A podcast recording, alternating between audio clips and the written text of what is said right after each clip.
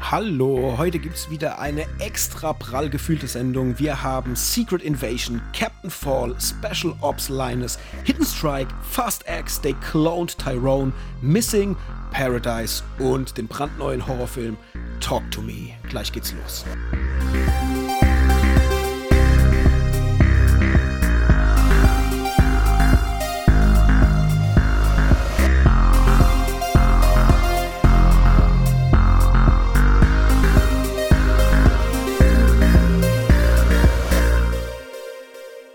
Hendrik. Hallo Mike. Na, alles fresh da drüben? ja, ich musste nur so lachen, wie nah du ans Mikrofon gegangen bist. Ey. Wie so mit der Stimme spielen, weißt du, wenn du lauter wirst, zurück. Ja, ja klar. Wenn ich näher rankomme, dann ist das alles etwas emotionaler. Schon wenig auch, äh, schon sexy auch ein bisschen. äh, ja, deine Frage. Äh, alles gut? Du, alles gut? Mein Auto ist endlich da. Juhu. Uh, ja, okay. ja, gestern Anruf bekommen. Äh, jetzt muss ich natürlich äh, Vollgas geben, weil muss noch irgendwie Felgen, Felgen umgezogen werden und also müssen noch, müssen noch zwei, drei äh, Sachen erledigt werden, bevor ich tauschen kann. Und jetzt habe ich ja jetzt ja, Vollgas geben, ne? Ja ja. ja, ja, ja, ja, das war nicht mal gewollt, aber ich habe äh, ja, ich habe jetzt anderthalb Jahre drauf gewartet, für alle, die das nicht wissen und war eigentlich schon auch direkt, keine Ahnung. Jetzt nicht, dass ich keine Lust mehr drauf hatte, aber ich habe mich nicht mehr gefreut wie ein kleines Kind, weil einfach die Zeit zu lang war. Und jetzt hat dann mein Verkäufer gestern angerufen, da bin ich direkt hippelig geworden und schreibt das so, naja, dann können wir ja sicherheitshalber am 17.8. einen Termin machen. Was, Digga? Das, das Auto steht bei euch auf dem Hof am 17.8. Das ist so lange kann ich nicht mehr warten. Morgen. Ja, genau. Ja. Und jetzt versuche ich gerade alles anzuschieben, dass ich die Woche noch alles hinbekomme, dass wir das nächste Woche machen können, ja. Mhm, okay, ja geil. Nee, und wir haben unsere fast das ganze Haus eingerichtet. Wir waren an einem Samstag, haben oh. wir durchgepowert. Tisch, Stühle, Bank, Barhocker, Lampen, Matratzen. Backofen. Bam. Mhm. Ich bin stolz yeah. auf uns. Ja, genau. Dann können, wir, dann können wir vielleicht bald mal unser ja.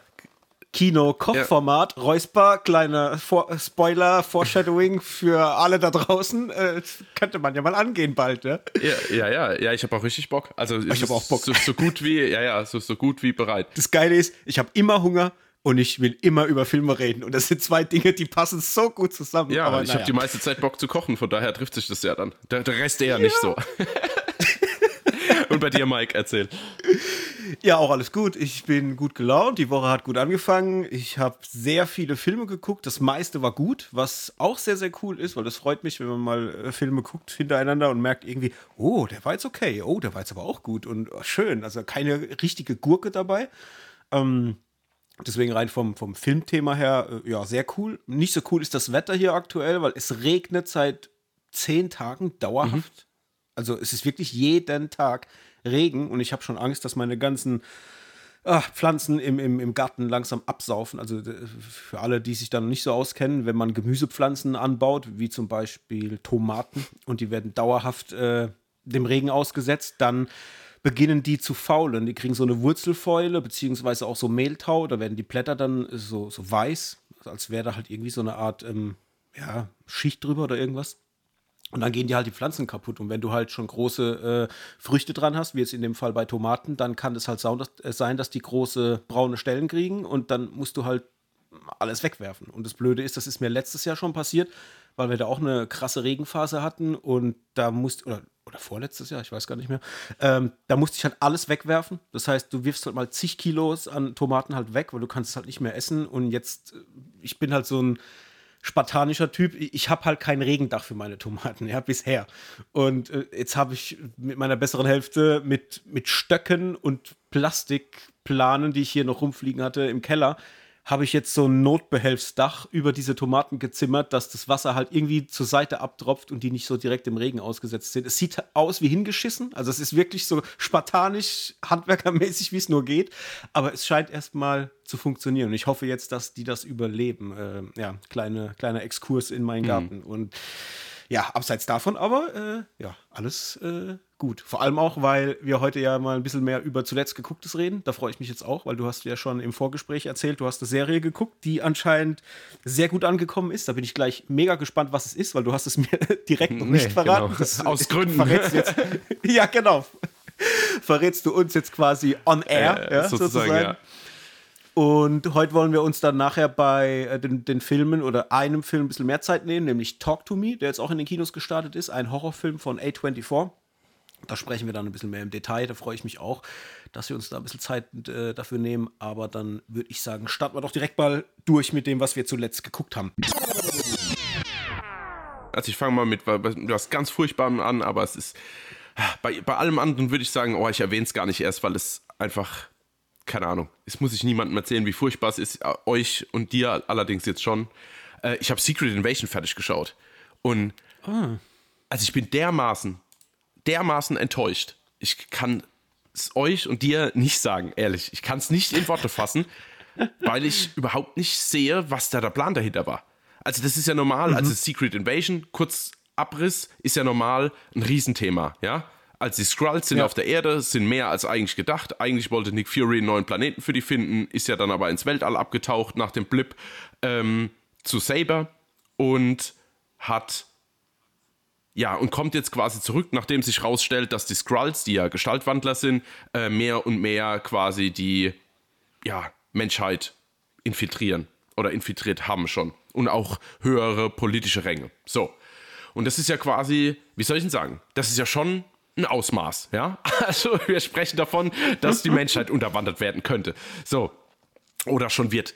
Und wie man das so zäh so highlightlos und so viel, also präsentieren kann, es ist für mich unverständlich. Deswegen muss ich mal kurz meinem Ärger Luft lassen. Also ich finde es aus allen, also in allen Belangen so dermaßen langweilig. Du hast einen total blassen Bösewicht, den ich nach Barbie jetzt eh überhaupt nicht mehr ernst nehmen kann.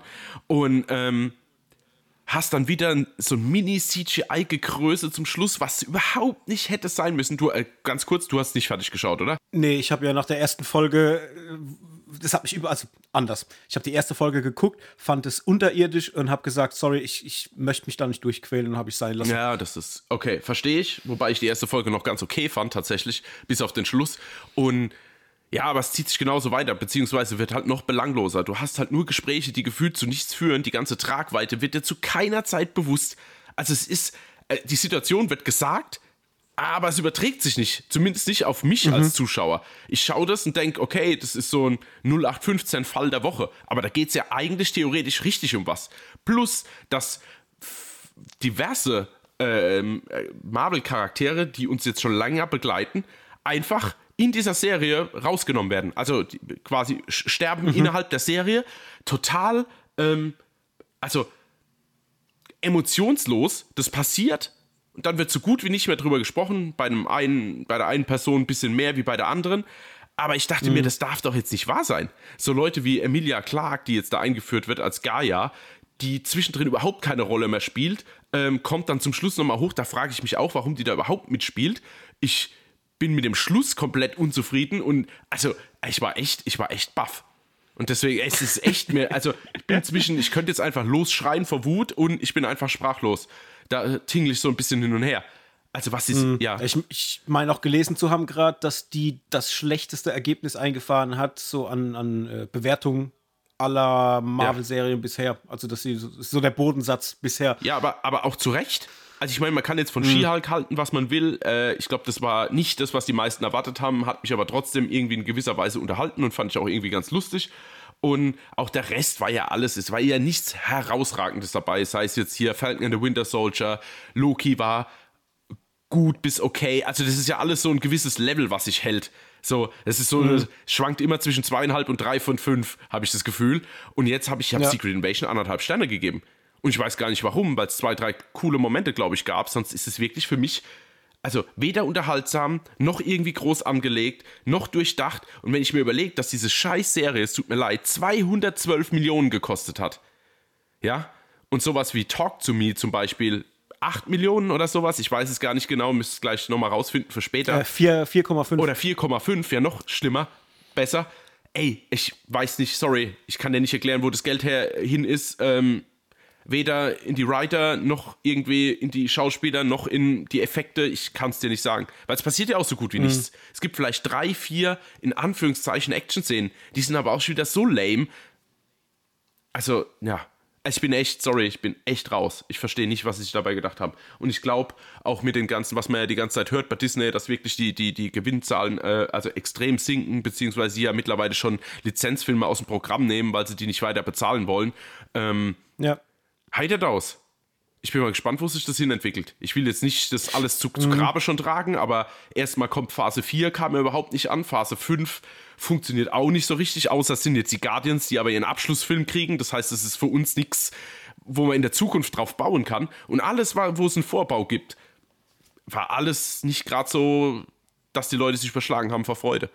Ja, das bleibt jetzt auch spannend tatsächlich. Ich bin mal vor allem darauf ähm, ja gespannt, wie, wie, es weitergeht mit den Veröffentlichungen an, an großen Blockbustern. Äh, jetzt, wo sich das so ein bisschen abzeichnet, dass ja diese ganzen ähm, Sequels und Superheldengeschichten nicht mehr so gut funktionieren. Man sieht es ja jetzt aktuell an den Zahlen, ja. was die sich einfallen lassen. Ich, äh, ich, weiß nicht, ob wir in der letzten oder vorletzten Folge darüber gesprochen haben oder ob das nur privat war, aber es ist ja so, dass Disney jetzt aktuell äh, den Vertrieb von physischen Heimmedien, also Blu-rays und so weiter, DVDs, in Deutschland ja ähm, abgesägt hat. Also es wird über Disney in Deutschland nichts mehr veröffentlicht werden. Das wird jetzt, ich weiß gar nicht mehr wann, ob es jetzt ab Spätjahr oder Anfang nächsten Jahres dann in Kraft tritt. Äh, da wird zwar äh, ein anderer Distributor in Deutschland dann auf den Plan treten, der zumindest mal noch wahrscheinlich die interessanten Sachen irgendwie rausbringt noch. Ich glaube, dass das Play-in Pictures war, wenn ich nicht ganz falsch liege. Aber das ist ja in Deutschland jetzt Schluss und das gleiche passiert aktuell auch in Australien. Also die haben jetzt auch beschlossen, dass auf dem australischen Markt auch keine physischen Produkte mehr in den Handel kommen über Disney direkt. Es ist verrückt. Also es ist krass, äh, was da gerade passiert und ähm, ja, ich bin mal gespannt, vor allem auch, wie jetzt mit dieser Thematik, äh, hier ähm, nicht Director, sondern äh, Autorenstreik, Schauspielerstreik, äh, was das noch für Kreise ziehen wird, weil das klar, es ist klar, dass jetzt aktuell viele Serien und Filme natürlich erstmal Stillstand haben, aber das wahre Ausmaß, glaube ich, wird uns erst in zwei bis drei Jahren äh, mhm. so richtig einholen, wenn du dann im Sommer keine Kinofilme hast, so richtig, beziehungsweise wenn du auch siehst, dass auf den Plattformen erstmal eine ganze Weile Apple mhm. herrscht. Ne? Ja, merkst du ja jetzt schon, die fangen ja schon an, alle Filme nach hinten zu verschieben, dass sie dann quasi mhm. hinten raus nicht so viel Luft haben äh, äh, dann ja nicht mehr so viel Leer, Leerlauf haben, sagen wir es mal so, weil die müssen ja können ja jetzt ja. aktuell nicht produzieren. Das heißt, alles, was jetzt schon produziert oder zumindest annähernd in der Post-Production ist, wird jetzt halt erstmal nach hinten verschoben, um irgendwelche Lücken zu stopfen. Mhm. schon. Mhm. Ja, ich habe übrigens gelesen, äh, heute Morgen, äh, witzigerweise, Beverly Hills Cop 4 war bei Test-Screenings überaus erfolgreich. Also hätte richtig abgerissen. Also die Leute hätten das gefeiert bis zum geht aber? nicht mehr. Äh, nix aber. Und. Ach so, fertig. es, es, es, es, kommt ein ja, Und. So. Und Netflix hat ja äh, eigentlich geplant, den erst 2024 auf äh, die Plattform mhm. zu bringen, aber überlegen jetzt gerade, ob sie es dieses Jahr schon machen, wegen dem Autorenstreik, weil die halt, denen fehlt jetzt halt Content, womit sie halt noch attraktiv bleiben in diesem Jahr, weil die halt nicht viel zum Spätjahr mhm. und zum Herbst hin oder zum Winter hin halt wahrscheinlich veröffentlichen können und überlegen gerade aufgrund der Strahlweite von diesem Franchise, ob sie Beverly Hills Cop diesen Winter schon äh, veröffentlichen werden, weil man halt davon ausgeht, dass allein der Name Eddie Murphy und dieses Franchise halt Leute zieht und vielleicht irgendwie das für die noch ein Highlight darstellt für dieses mhm. Jahr. Bin ich mal sehr gespannt, ob die das machen werden. Also ich freue mich, dass der bei Testvorführungen so gut abschneidet. Ich habe auch nicht gewusst, dass Joseph Gordon-Levitt äh, auch mitspielt. Der ist wohl auch mit dabei. Okay. Ähm, und es geht wohl um, also kurz abgerissen, nur mal so als kleiner, äh, kleine Vorinformation, weil ich bin on fire. Ja, man, man, merkt es nicht, man merkt es nicht. Es geht äh, um Axel Foley, der zurück nach Beverly Hills kommt, um seine, äh, um sich mit seiner entfremdeten Tochter irgendwie äh, zu treffen oder irgendwie halt wieder in, auf, auf den Plan zu treten. Und der ihr Ex-Freund, der wohl auch irgendwie ein Detective oder irgendwas war, da gibt es irgendwelche Probleme und dann geht es wieder in so eine Art Verbrechersyndikat-Dingens, wie man es halt aus den alten Filmen theoretisch kennt. Also da sind sie nah bei der Thematik geblieben und haben natürlich auch noch die alten Schauspieler mit dabei. Also du hast auch einen Judge äh, Reinhold und so weiter wieder mit am Start und, und den Serge, also hier den, den äh, diesen Auktionsmitarbeiter der und so weiter, also alle, die man so kennt. ja, ja. Hey, ich finde es geil, also wenn, wenn das wirklich so ist, dass der gut angekommen ist und wenn er mich zu zwei Dritteln so gut abholt wie der erste Teil, dann bin ich schon mega glücklich, muss ich sagen. Dann äh, habe ich schon mal feuchte Finger vor mhm. Freude. Ja. ja, so viel dazu. Jo, äh, dann hau ich mal mhm. was raus. Ich habe geguckt, äh, aktuell, das kam jetzt ganz, ganz frisch auf Netflix, und zwar Captain Fall. Das ist eine Animationsserie, die geht äh, zehn Episoden lang, immer so roundabout eine halbe Stunde. Und da geht es quasi um ja, einen, einen sehr, sehr leichtgläubigen Schiffskapitän, der ja so zum Sündenbock für eine Schmuggelaktion wird, wenn man so will. Also im Grunde ist er wiederum so Anwärter eigentlich, will unbedingt Kapitän sein und in seiner Familie waren alle Kapitän bisher und, und, und sehr wohlhabend und auch so gesellschaftlich so äh, die Oberschicht und so weiter. Er wird aber halt, weil er halt eine komplette Null ist, also hat die schlechtesten Ergebnisse auf der Kapitänsschule aller Zeiten, ist ein richtiger, wenn man so will, naiver Volltrottel und muss zu Hause auch im Baumhaus leben, weil seine Eltern ihn halt äh, am liebsten aus dem Haus vertreiben wollen und ihn gar nicht bei sich haben wollen. Und sein Bruder wiederum ist halt so der Schönling, erfolgreich, vögelt die ganze Zeit mit irgendwelchen Frauen und so Zeug. Also so, und so kommt es halt dazu, dass er weil halt so eine Organisation äh, aus dem Untergrund halt einen Sündenbock sucht für so Schmuggelaktionen mit einer großen Yacht, ihn halt anheuern, dann Kapitän zu werden. Und er denkt halt, er hat jetzt das Große losgezogen und wird jetzt der absolute Kapitän auf der Luxusjacht schlechthin. Ey, das ist so gut. Es ist so lustig. Also, es ist einmal Humor unter der Gürtellinie, also da geht es wirklich um richtig exzessive Gewalt. Also du siehst richtig krasse Sachen. Du hast äh, Sexualität mit drin und zwar auch volle Kanne. Äh, Humor, der halt permanent so unter der Gürtellinie schwappt. Es ist genau mein Ding. Ich habe so viel Spaß damit gehabt. Ich habe es noch nicht fertig geguckt. Ich bin jetzt bei Folge 3 oder 4, weil es sich ja auch mit diesen 30 Minuten Laufzeit ganz gut wegsnacken lässt. Und Hey, das war richtig cool. Also da echt eine kleine Empfehlung, wenn man so animierte äh, Stoffe mag, vor allem für Erwachsene zugeschnitten, dann ist Captain Fall gar nicht so verkehrt. Jetzt gerade frisch auf Netflix gestartet. Viel mehr habe ich dazu gar nicht zu sagen. Auf jeden Fall von mir ein kleiner Tipp, da mal reinzugucken. Schon mal was davon gehört? äh, nee, nee, nee. Ich gucke mir gerade ähm, ich guck mir gerade einen Trailer dazu an, beziehungsweise lasse es im Hintergrund laufen. Ähm, erinnert mich so ein bisschen an diese, äh, vom Zeichenstil, so ein bisschen an diese Agentenserie. Jetzt weiß ich aber nicht mehr, wie die hieß. Ah, wie hieß denn das? Archer, Archer, Archer. Ja, ah, das ja, ist ja. dies. Hast du da mal reingeschaut? Das ja, ist ja, auch, äh, da habe ich, hab ich lange Zeit viel, mit viel, viel reingesuchtet, muss ich sagen. Ja, das ist halt ey, vom Humor, es ist halt so geil, weißt du, er kommt, einmal kommt er nach Hause und es ist niemand zu Hause und er denkt sich, wo sind denn alle, Mom, Dad, dann geht er hoch und dann liegen die halt im Schlafzimmer und vögeln. Mhm. Und dann siehst du die halt, du siehst die mhm. halt vögeln, ja, also jetzt nicht wie in einem Porno, aber es reicht, ja. was man sieht. Und dann ist er halt im Zimmer, die hören aber nicht auf und machen halt so weiter und dann, äh, dann, dann gibt es dann einen kurzen Dialog, wo, wo sie meinen, ja, Junge, was ist denn los und bla, ja, jetzt hau aber ab, weil ich will, dass dein Vater zum Höhepunkt kommt und ich habe auch noch Bock, so, äh, oh, bla, bla. Okay. Und, und, dann, und dann fangen sie an, halt weiter zu vögeln und der schmiert sich noch mit, mit Kleidcreme ein und so, während er aber noch im Zimmer steht, ja, und so, es ist, und so eine Art mhm. Humor, es ist super. Es, es, das ist halt die ganze Zeit so unter dieser, unter der Gürtellinie. Und da sind halt auch so tolle Situationskomiken drin, die werden halt einmal, äh, werden halt auf dem Schiff, weil ähm, da gerade, ähm, so, so, äh, die schmuggeln halt auch Menschen oder ich sag mal, ähm, ja, so, so Völker, die vielleicht irgendwo noch indigen leben, die werden halt auch geklaut und per Schmuggelware an irgendwelche äh, Menschenzoos verkauft und so.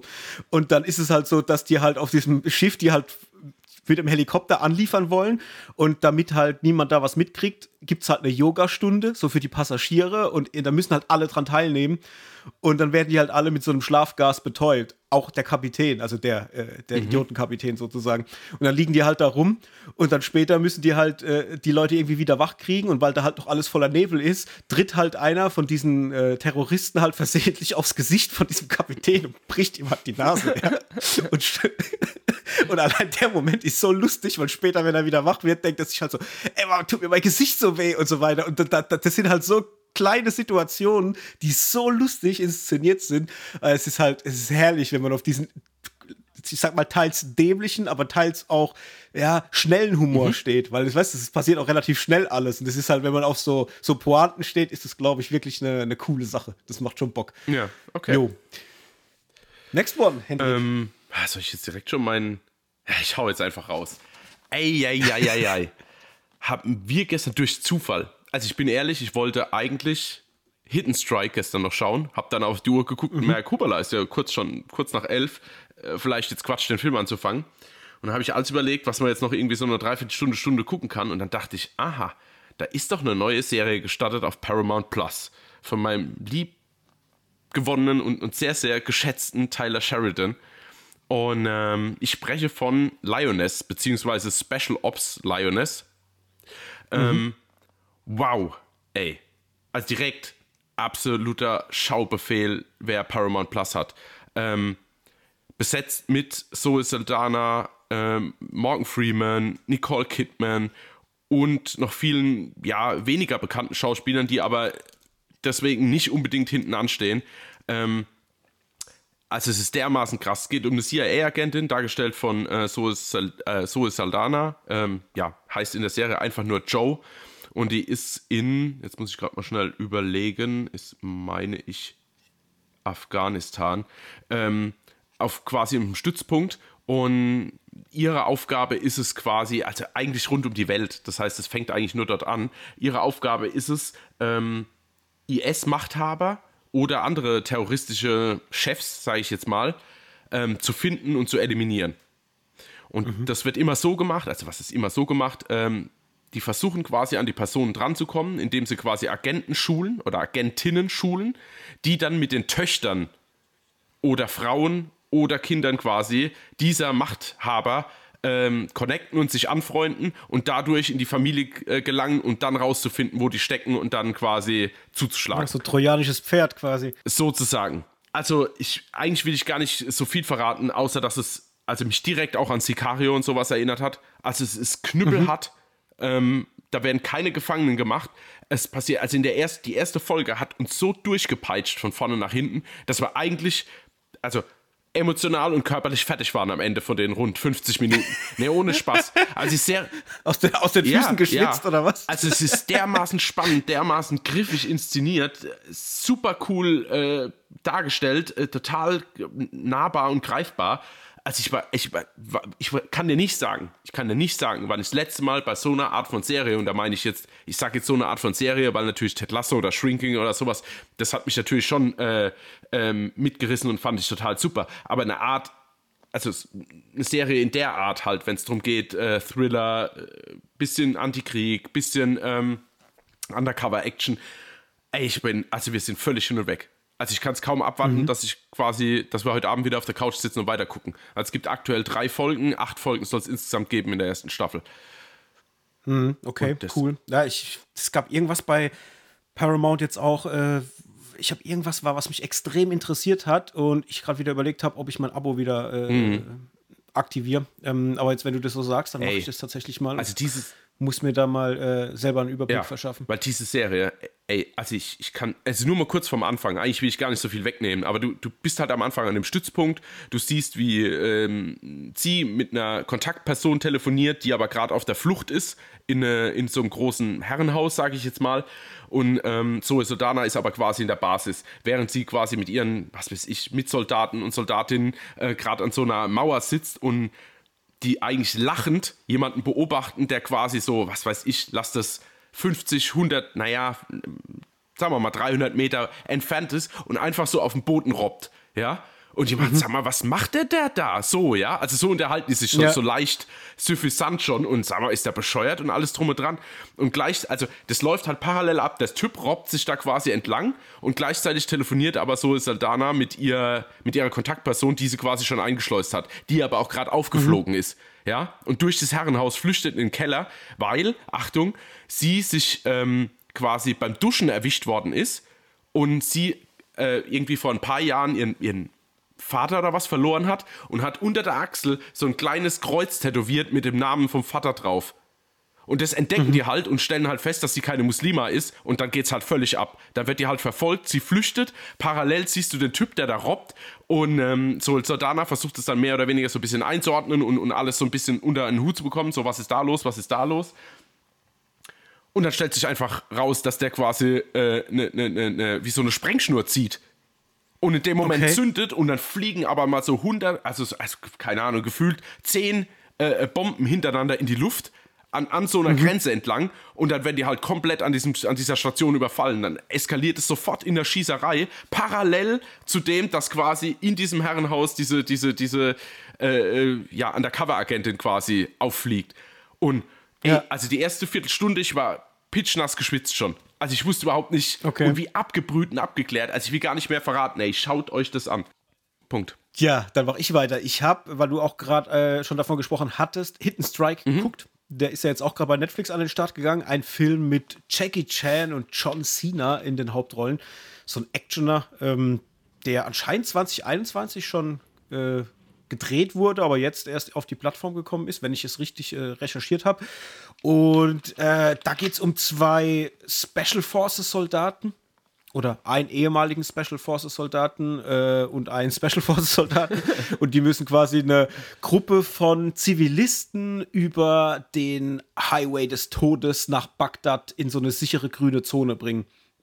Und im Grunde sieht man halt zu Beginn, wie, wie Jackie Chan diesen, diesen Konvoi aus Bussen mit diesen Zivilisten anführt und ähm, im Hintergrund ist quasi John Cena als Ex-Special Forces-Soldat äh, auch in die Thematik involviert, aus Gründen, die ich jetzt nicht verraten will. Das soll jeder dann äh, selber herausfinden. Und die Wege von beiden kreuzen sich dann irgendwann. Und dann müssen sie halt notgedrungen zusammenarbeiten, um ja, ihr, ihr jeweiliges Ziel halt zu erreichen. Das trifft so in etwa den Plot. Und da dachte ich mir beim Trailer schon, ah, das könnte irgendwie extrem cool werden, auch wenn es nicht so extrem cool aussieht. Und jetzt habe ich ihn geguckt und tatsächlich war es dann eher so durchwachsen. Also ich habe dem jetzt zweieinhalb äh, Sterne gegeben von fünf. Ich muss sagen, der fängt sehr cool an, noch sehr ernst. Also man dachte erst, ah, das wird jetzt wirklich so ein, so, so ein richtig ernster, vielleicht auch leicht düsterer Film, so in diesem ganzen Action-Genre und so weiter und so fort. Aber ja, wird dann irgendwann so nach einer halben Stunde eher zu einer ja, Comedy-Action-Nummer. Und da muss ich sagen, Gott sei Dank war das so, weil optisch ist es halt immer so eine Gratwanderung zwischen es sieht cool aus, weil es alles sehr groß ist, aber irgendwie auch von den Effekten her hast du das Gefühl, da fehlt das Budget und es ist irgendwie doch alles billig gemacht. Und da kann dann wiederum halt der Comedy-Moment zünden, weil halt ein John Cena halt echt die Situation rettet in dem Film, muss ich sagen. Also es ist krass, wie lustig dieser Typ ist. Wir haben ja schon oft darüber mhm. geredet, dass der, wenn es um Comedy geht, halt echt was drauf hat. Und das merkst du halt auch hier in dem Film. Er spielt halt wieder so ein, ja, ähnlich auch wie bei, ähm, ah, wie hieß die DC-Serie mit ihm? Ähm, ja, Peacemaker. Ja. Er spielt halt auch wieder so ein leicht, ich sage es nicht trottelig, aber so ein bisschen so so clumsy halt, ne? So, so ein bisschen der, der, der große, muskulöse, äh, ja, vielleicht leicht trottelige ja, mit Typ. Mit dem Herz am richtigen Fleck, so. Aber, genau, aber mit einem Herzen ja. aus Gold. Und das siehst du halt auch immer wieder, wenn er da irgendwo in einem Dorf ist äh, und, und sich um die Leute kümmert oder auch um die Kinder, die in dem Dorf leben, weil er halt einfach will, dass es den Menschen dort gut geht. Und das ist halt alles äh, ja, sehr, sehr sweet gemacht. Und, und dann ist natürlich auch dann die Situationskomik oder diese Buddy-Action mit Jackie Chan halt auch sehr, sehr cool. Das erinnert halt phasenweise viel auch an so Sachen wie ähm, hier Shanghai Noon oder die Filme von Jackie Chan, wo er halt auch immer so, so Buddy-Comedy gemacht hat. Ähm, das funktioniert meiner Meinung nach hier aber auch. Das ist völlig okay. Die Action wiederum ist schon cool inszeniert, aber du merkst halt auch, dass ein Jackie Chan halt einfach alt ist. Und das siehst du halt an so Sachen. Früher hattest du bei einem Jackie Chan-Film, wenn du ähm, eine Action-Szene hattest, eine Kamera, die komplett draufgehalten hat, wenn ein Jackie Chan losspringt oder wenn er irgendwo landet oder wenn er von Kopf über irgendwo runterklettert. Und jetzt hast du halt immer da die Schnitte, wo du es eigentlich früher gesehen hast. Das heißt, wenn es ein Jackie Chan halt zum Beispiel losspringt, dann kommt der Schnitt und du siehst die Landung, aber du siehst nicht mehr den Weg dorthin, wo er dann hinspringt und so. Und ich glaube, da tricksen sie halt jetzt schon aufgrund seines Alters auf jeden Fall. Das äh, ist mir aufgefallen, als jemandem, der halt viele Jackie Chan-Filme schon kennt. Äh, da merkt man das auf jeden Fall.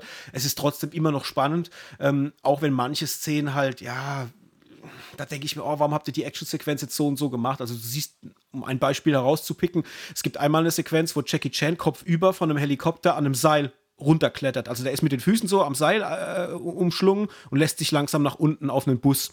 Und dann hält er sich halt an der Kante vom Bus fest und macht so eine 180-Grad-Wende, um dann auf den Füßen zu landen. Und die macht er halt äh, ohne dass er sich irgendwo festhält. Also es, du merkst halt, okay, da war irgendwie Wirework oder so. Also er ist irgendwo angebunden und, und, und dreht sich jetzt rum und das ist physikalisch halt nicht möglich. Und so Sachen haben es halt etliche im Film, wo du denkst, ja, okay, physikalisch wäre das jetzt halt so nicht gegangen. Und da dachte ich mir, ach komm, wenn das jetzt nicht gewesen wäre, dann wäre er noch ein bisschen ernster vielleicht gewesen, äh, so in seiner Machart her. Das, da habe ich mich ein bisschen dran gestört, aber in Summe, wenn man einen Actionfilm gucken will, mit vielen Explosionen, mit Comedy drin und, und ein paar dummen Sprüchen und, und will da einfach Popcorn-Unterhaltung, dann funktioniert das, dann kann man das schon machen. Ich würde jetzt nicht sagen, dass ich ihn nochmal gucken würde, aber ich bereue es jetzt auch nicht, dass ich ihn gesehen habe. Das war okay, es ist keine Riesenempfehlung, mhm. kann man mal machen. Ja. Also viel mehr habe ich dazu auch nicht zu sagen. Ja, ich würde mir den auf jeden Fall auch an, reinziehen, weil das ist ja so ein bisschen so, ich mag ja so 0815 Action manchmal, aber der sieht halt so unsäglich scheiße aus im Trailer halt schon. Oh, ich mhm. finde diese Optik ja. halt ganz fürchterlich, dieses alles CGI-Hintergründe. Also wird ja, auch nicht das besser. denke ich, also das dachte ich mir schon. Also das hält mich jetzt auch nicht davon ab, aber ich muss halt sagen, dass ich das schon beim Trailer musste ich ja echt schon ein paar Mal mit den Augen rollen, weil ich dachte, wow, echt, sowas gibt ihr jetzt einfach frei und sagt, naja, machen wir halt so. Wo ich mir dann denke, kann man da nicht irgendwie ein bisschen kleiner bleiben, wenn einem wenn das Geld fehlt, weißt du, irgendwie in eine andere Richtung oder du drehst halt irgendwo, wo es halt einigermaßen so aussieht. Also das sieht ja aus, als wäre es in einer großen Halle gedreht und irgendwie äh, vier Halo-Stages außenrum gestellt und dann eine, eine Wüste abgezeichnet. Also, keine Ahnung, ich habe mir Ja. nicht gesehen, aber äh, Trailer, Bild, puh. Aber Ja, aber ich könnte mir vorstellen, gerade bei dir, auch so wegen deinen Sehgewohnheiten, dass er vielleicht bei dir sogar mit einer Drei-Sterne-Wertung wegkommen könnte. Könnte ich mir gut vorstellen, weil ich bin ja dabei bei so Sachen manchmal ein bisschen äh, ja, härter äh, als du im Ranking. Und ich habe nämlich auch oft beim Gucken an dich gedacht, wo ich dachte, ah, da könnte ich mir vorstellen, dass Hendrik gerade richtig Spaß mit hätte. Weil halt wirklich, Comedy ist super. Also die haben, die haben tolle Momente und ich hab, musste auch echt oft lachen und das war dann schon geil. Und wenn der Rest auch noch geil gewesen wäre, hätte es, glaube ich, noch mal mehr Ja. Spaß gemacht. Aber wir können ja mal, wenn, falls du es schaffst, ihn doch mal irgendwann zu gucken, ja gerne mal kurz Ja, ja, wir können da, wir können da nächste Woche drüber sprechen. Bis dahin habe ich ihn geschaut. Zwei kurze Ja. Fun Facts vielleicht dazu. Ähm, Sylvester Stallone hätte eigentlich die Rolle spielen sollen, gell, von John Cena, aber der hat dann aus Gründen abgesagt. Also, die man nicht kennt. Der hätte, wäre normal quasi für die Rolle eingesetzt gewesen. Das wäre auch witzig gewesen. Wobei ich, ja, wobei ich weiß nicht, ob er, ob er dieses Comedy-Ding so gut hingekriegt hätte wie einen John Cena. Ich weiß es auch nicht. Vielleicht wäre es dann auch nicht so comedy-mäßig ausgefallen. Aber äh, Ja, vielleicht ist das auch kollidiert mit Tulsa King. äh, das kann sein. Oder Expendables 4 halt. Der jetzt ja auch Ja. irgendwie Ende August rauskommt. Und was der zweite Fun Fact wäre, Scott Vaughn dreht den ja auch. Was dann auch wiederum mein Argument, dass er wegen Expendables 4 nicht teilnehmen kann, äh, dahin radiert. Weil da hätten ja beide keine Zeit gehabt. okay, Richtig. dann schieben wir es auf den Humor. Alles Gut. klar. Ja, du, dann bleiben wir doch direkt mal äh, bei John Cena und ähm, springen mal schnell und sprechen über Fast X. Den haben wir beide geschaut, das weiß ich ja. Das können wir aber auch relativ kurz abreißen. Ich bin mir bloß gerade gar nicht sicher, das wollte ich gerade mal schnell nachschauen. Der ist, genau, glaube ich, auf allen schon leihbar, richtig? Bin mir jetzt gar nicht sicher. Ähm, auf allen Also man kann ihn, glaube ich, ja, sogar kaufen, schon kaufen. Ah, ja, Also kaufen geht schon die ganze ja. Zeit, genau. So, so sind wir da dran gekommen. Aber äh, ich meine, der wäre auch schon zu leihen. Egal, schieben wir nach. Fast and Furious 10. Der, ja, zehnte Teil der Reihe mittlerweile. Wer hätte es damals gedacht, wie sie angefangen haben, mit ihren Import-Tunern äh, DVD-Player zu klauen. Mittlerweile nimmt es schon äh, globale Ausna äh, Ausmaße an, beziehungsweise ging ja auch schon im letzten Teil sogar ins All. Ähm, ja, wir befinden uns bei Fast and Furious 10 oder X, wie er heißt, äh, ja quasi als erster Film der Abschlusstrilogie. Jetzt mal so als kleiner Background da dazu. Ähm, es geht bei ja, Fast 10 geht's um tja, wieder die ganze Crew, die Familie sozusagen, ähm, die vereint ist, dann aber auch relativ schnell nach einem großen Attentat in Rom getrennt wird. Äh, und alle werden quasi, ja, es wird vermutet, dass sie verantwortlich sind für einen großen Bombenanschlag in Rom. Und dadurch muss sich die Familie trennen und sich auch vor der, ja, vor der Polizei bzw. alle Behörden in Sicherheit bringen. Ähm, ja, ausschlaggebender Grund aber, beziehungsweise der Bösewicht im Hintergrund, äh, dargestellt von Jason Momoa, soll den Sohn darstellen vom damaligen Gegner in Fast and Furious 5. Das wird auch in der Anfangssequenz, die mich auch schon direkt wieder gestört hat, weil ich dachte, ich muss doch jetzt nicht mehr nochmal komplett Fast and Furious 5 irgendwie schauen, nur um zu, zu wissen, woher jetzt dieser Jason Momoa oder Dante heißt er ja quasi im Film, ähm, herkommt. Also total aus den Fingern gezogen, aber trotzdem gleich für mich zumindest persönlich der positivste Punkt im ganzen Film, weil ich dachte, verdammte Axt, du weißt, in was für einem Film du mitspielst, ey. Der hat ja alles rausgehauen. Also das ist ja irgendwie ein Psychopath-Mischung aus, keine Ahnung, ein Joker, dann seiner komischen Darstellung aus diesem Märchenfilm. Ich weiß gar nicht mehr, wie er hieß, wo er denn diesen Komik, äh, diesen, Ja, ja. diese Fantasiefigur spielt, aber auch schon so völlig überdreht. Ähm, also mit ihm hatte ich verdammt nochmal Spaß. Und wie soll ich denn sagen? Es zeigt halt aber auch auf, wie die Luft da irgendwie komischerweise bei Vin Diesel raus ist. Also ich meine, es ist ja schon länger so, dass Vin Diesel jetzt nicht mehr Dominic Toretto spielt, sondern Vin Diesel spielt Vin Diesel, zumindest aus meiner Sicht. Äh, er wird von allen immer nur gefeiert, die Frauen liegen ihm zu Füßen, jeder braucht seine Hilfe, nichts geht ohne ihn. Und ähm, ja, trotzdem kommt er mir halt rüber wie eine Schlaftablette. Also ich kann es fast, ihn fast nicht mehr ertragen. Wobei ich es im neunten Teil noch schlimmer fand. Ähm, aber gut, ich wollte jetzt gar nicht eigentlich so viel zu Fast X sagen. Unterm Strich war ich super unterhalten. Also was super. Ich war sehr gut unterhalten, muss sagen, viel besser als ich eigentlich dachte. Kann aber auch sein, das ist ja so eine typische Tagesform abhängig. Ja, also manchmal schaust du so einen Film und denkst, ach du lieber Gott, ey, was habt ihr euch dabei gedacht? Und manchmal sitze ich halt einfach da und mh, hm, weiß einfach, wie ich den Film nehmen soll. Und wenn du weißt, dass der Film einfach, also aus meiner Sicht, ganz, ganz großer Quatsch ist und auch jeder Dialog ganz, ganz großer Quatsch ist und wie eine Action-Szene entsteht oder wie keine Ahnung, ein Plan geschmiedet wird, um jetzt irgendwas, wo du wirklich denkst, das darf doch einfach nicht wahr sein. Aber wenn du das akzeptierst, dann hatte ich irgendwie einen Spaß. Ich habe dir ja auch geschrieben oder hat es dir gesagt, dass es da so eine emotionale Szene gibt ähm, zwischen ähm, der Schwester, oh Gott, jetzt muss ich mal kurz, egal, zwischen Vin Diesel und der Frau, es spielt jetzt gar keine Rolle. Und sie macht einfach eine emotionale Ansage und meint so, ach Gott, sie ist so schlecht und meine Schwester war so gut. Manchmal fragt sie sich, ob nicht besser sie gegangen wäre. So. Und ich war echt da gesessen und es sollte eigentlich eine emotionale Szene sein. Und ich musste so rauslachen, weil das so ein bescheuerter Dialog war. Es ist, und irgendwie mhm. hat er gefühlt 28 Halsketten mit Kreuzen, die er auch schön verschenken kann an jeden. So, also das ist so wie so eine Art Dominic Toretto Merchandise. Ähm, ja, also ich muss sagen, ich fand die Action-Szenen echt übertrieben krass. Also das ist abseits von, von, von, von, von, von Gut und Böse und von jedem Realismus und jeder Erdanziehungskraft und allem drum und dran. Ich musste bloß manchmal, und jetzt könnte ich mich vielleicht in Teufelsküche, aber das ist jetzt vielleicht der Bogen zu dir, ähm, da kannst du noch ein paar Worte verlieren. Ich habe mich ab einer gewissen Stelle gefragt, wo eigentlich noch der Unterschied ist zwischen Fast and Furious zum Beispiel und RRR. Also, warum mhm. feiert man auf der einen Seite quasi diesen RRR, ich hasse diesen Titel, so? Der ist ja auch total überzwerg und nimmt sich aber auch ernst. Also, es ist ja nicht so, dass es so ein Bud Spencer Terence Hill Klamauk ist. Ich habe den gerade letztens nochmal geschaut und es ist schon, schon einigermaßen ernst zu Fast and Furious. Also ohne Spaß. Also mir, mir kommt es fast mhm. so vor, als würde Fast and Furious versuchen, quasi so in diese Kerbe von Action zu schlagen. Aber egal, jetzt mal zu dir. Du hast ihn ja nicht ganz so gut bewertet, ähm, beziehungsweise durchschnittlich, ja.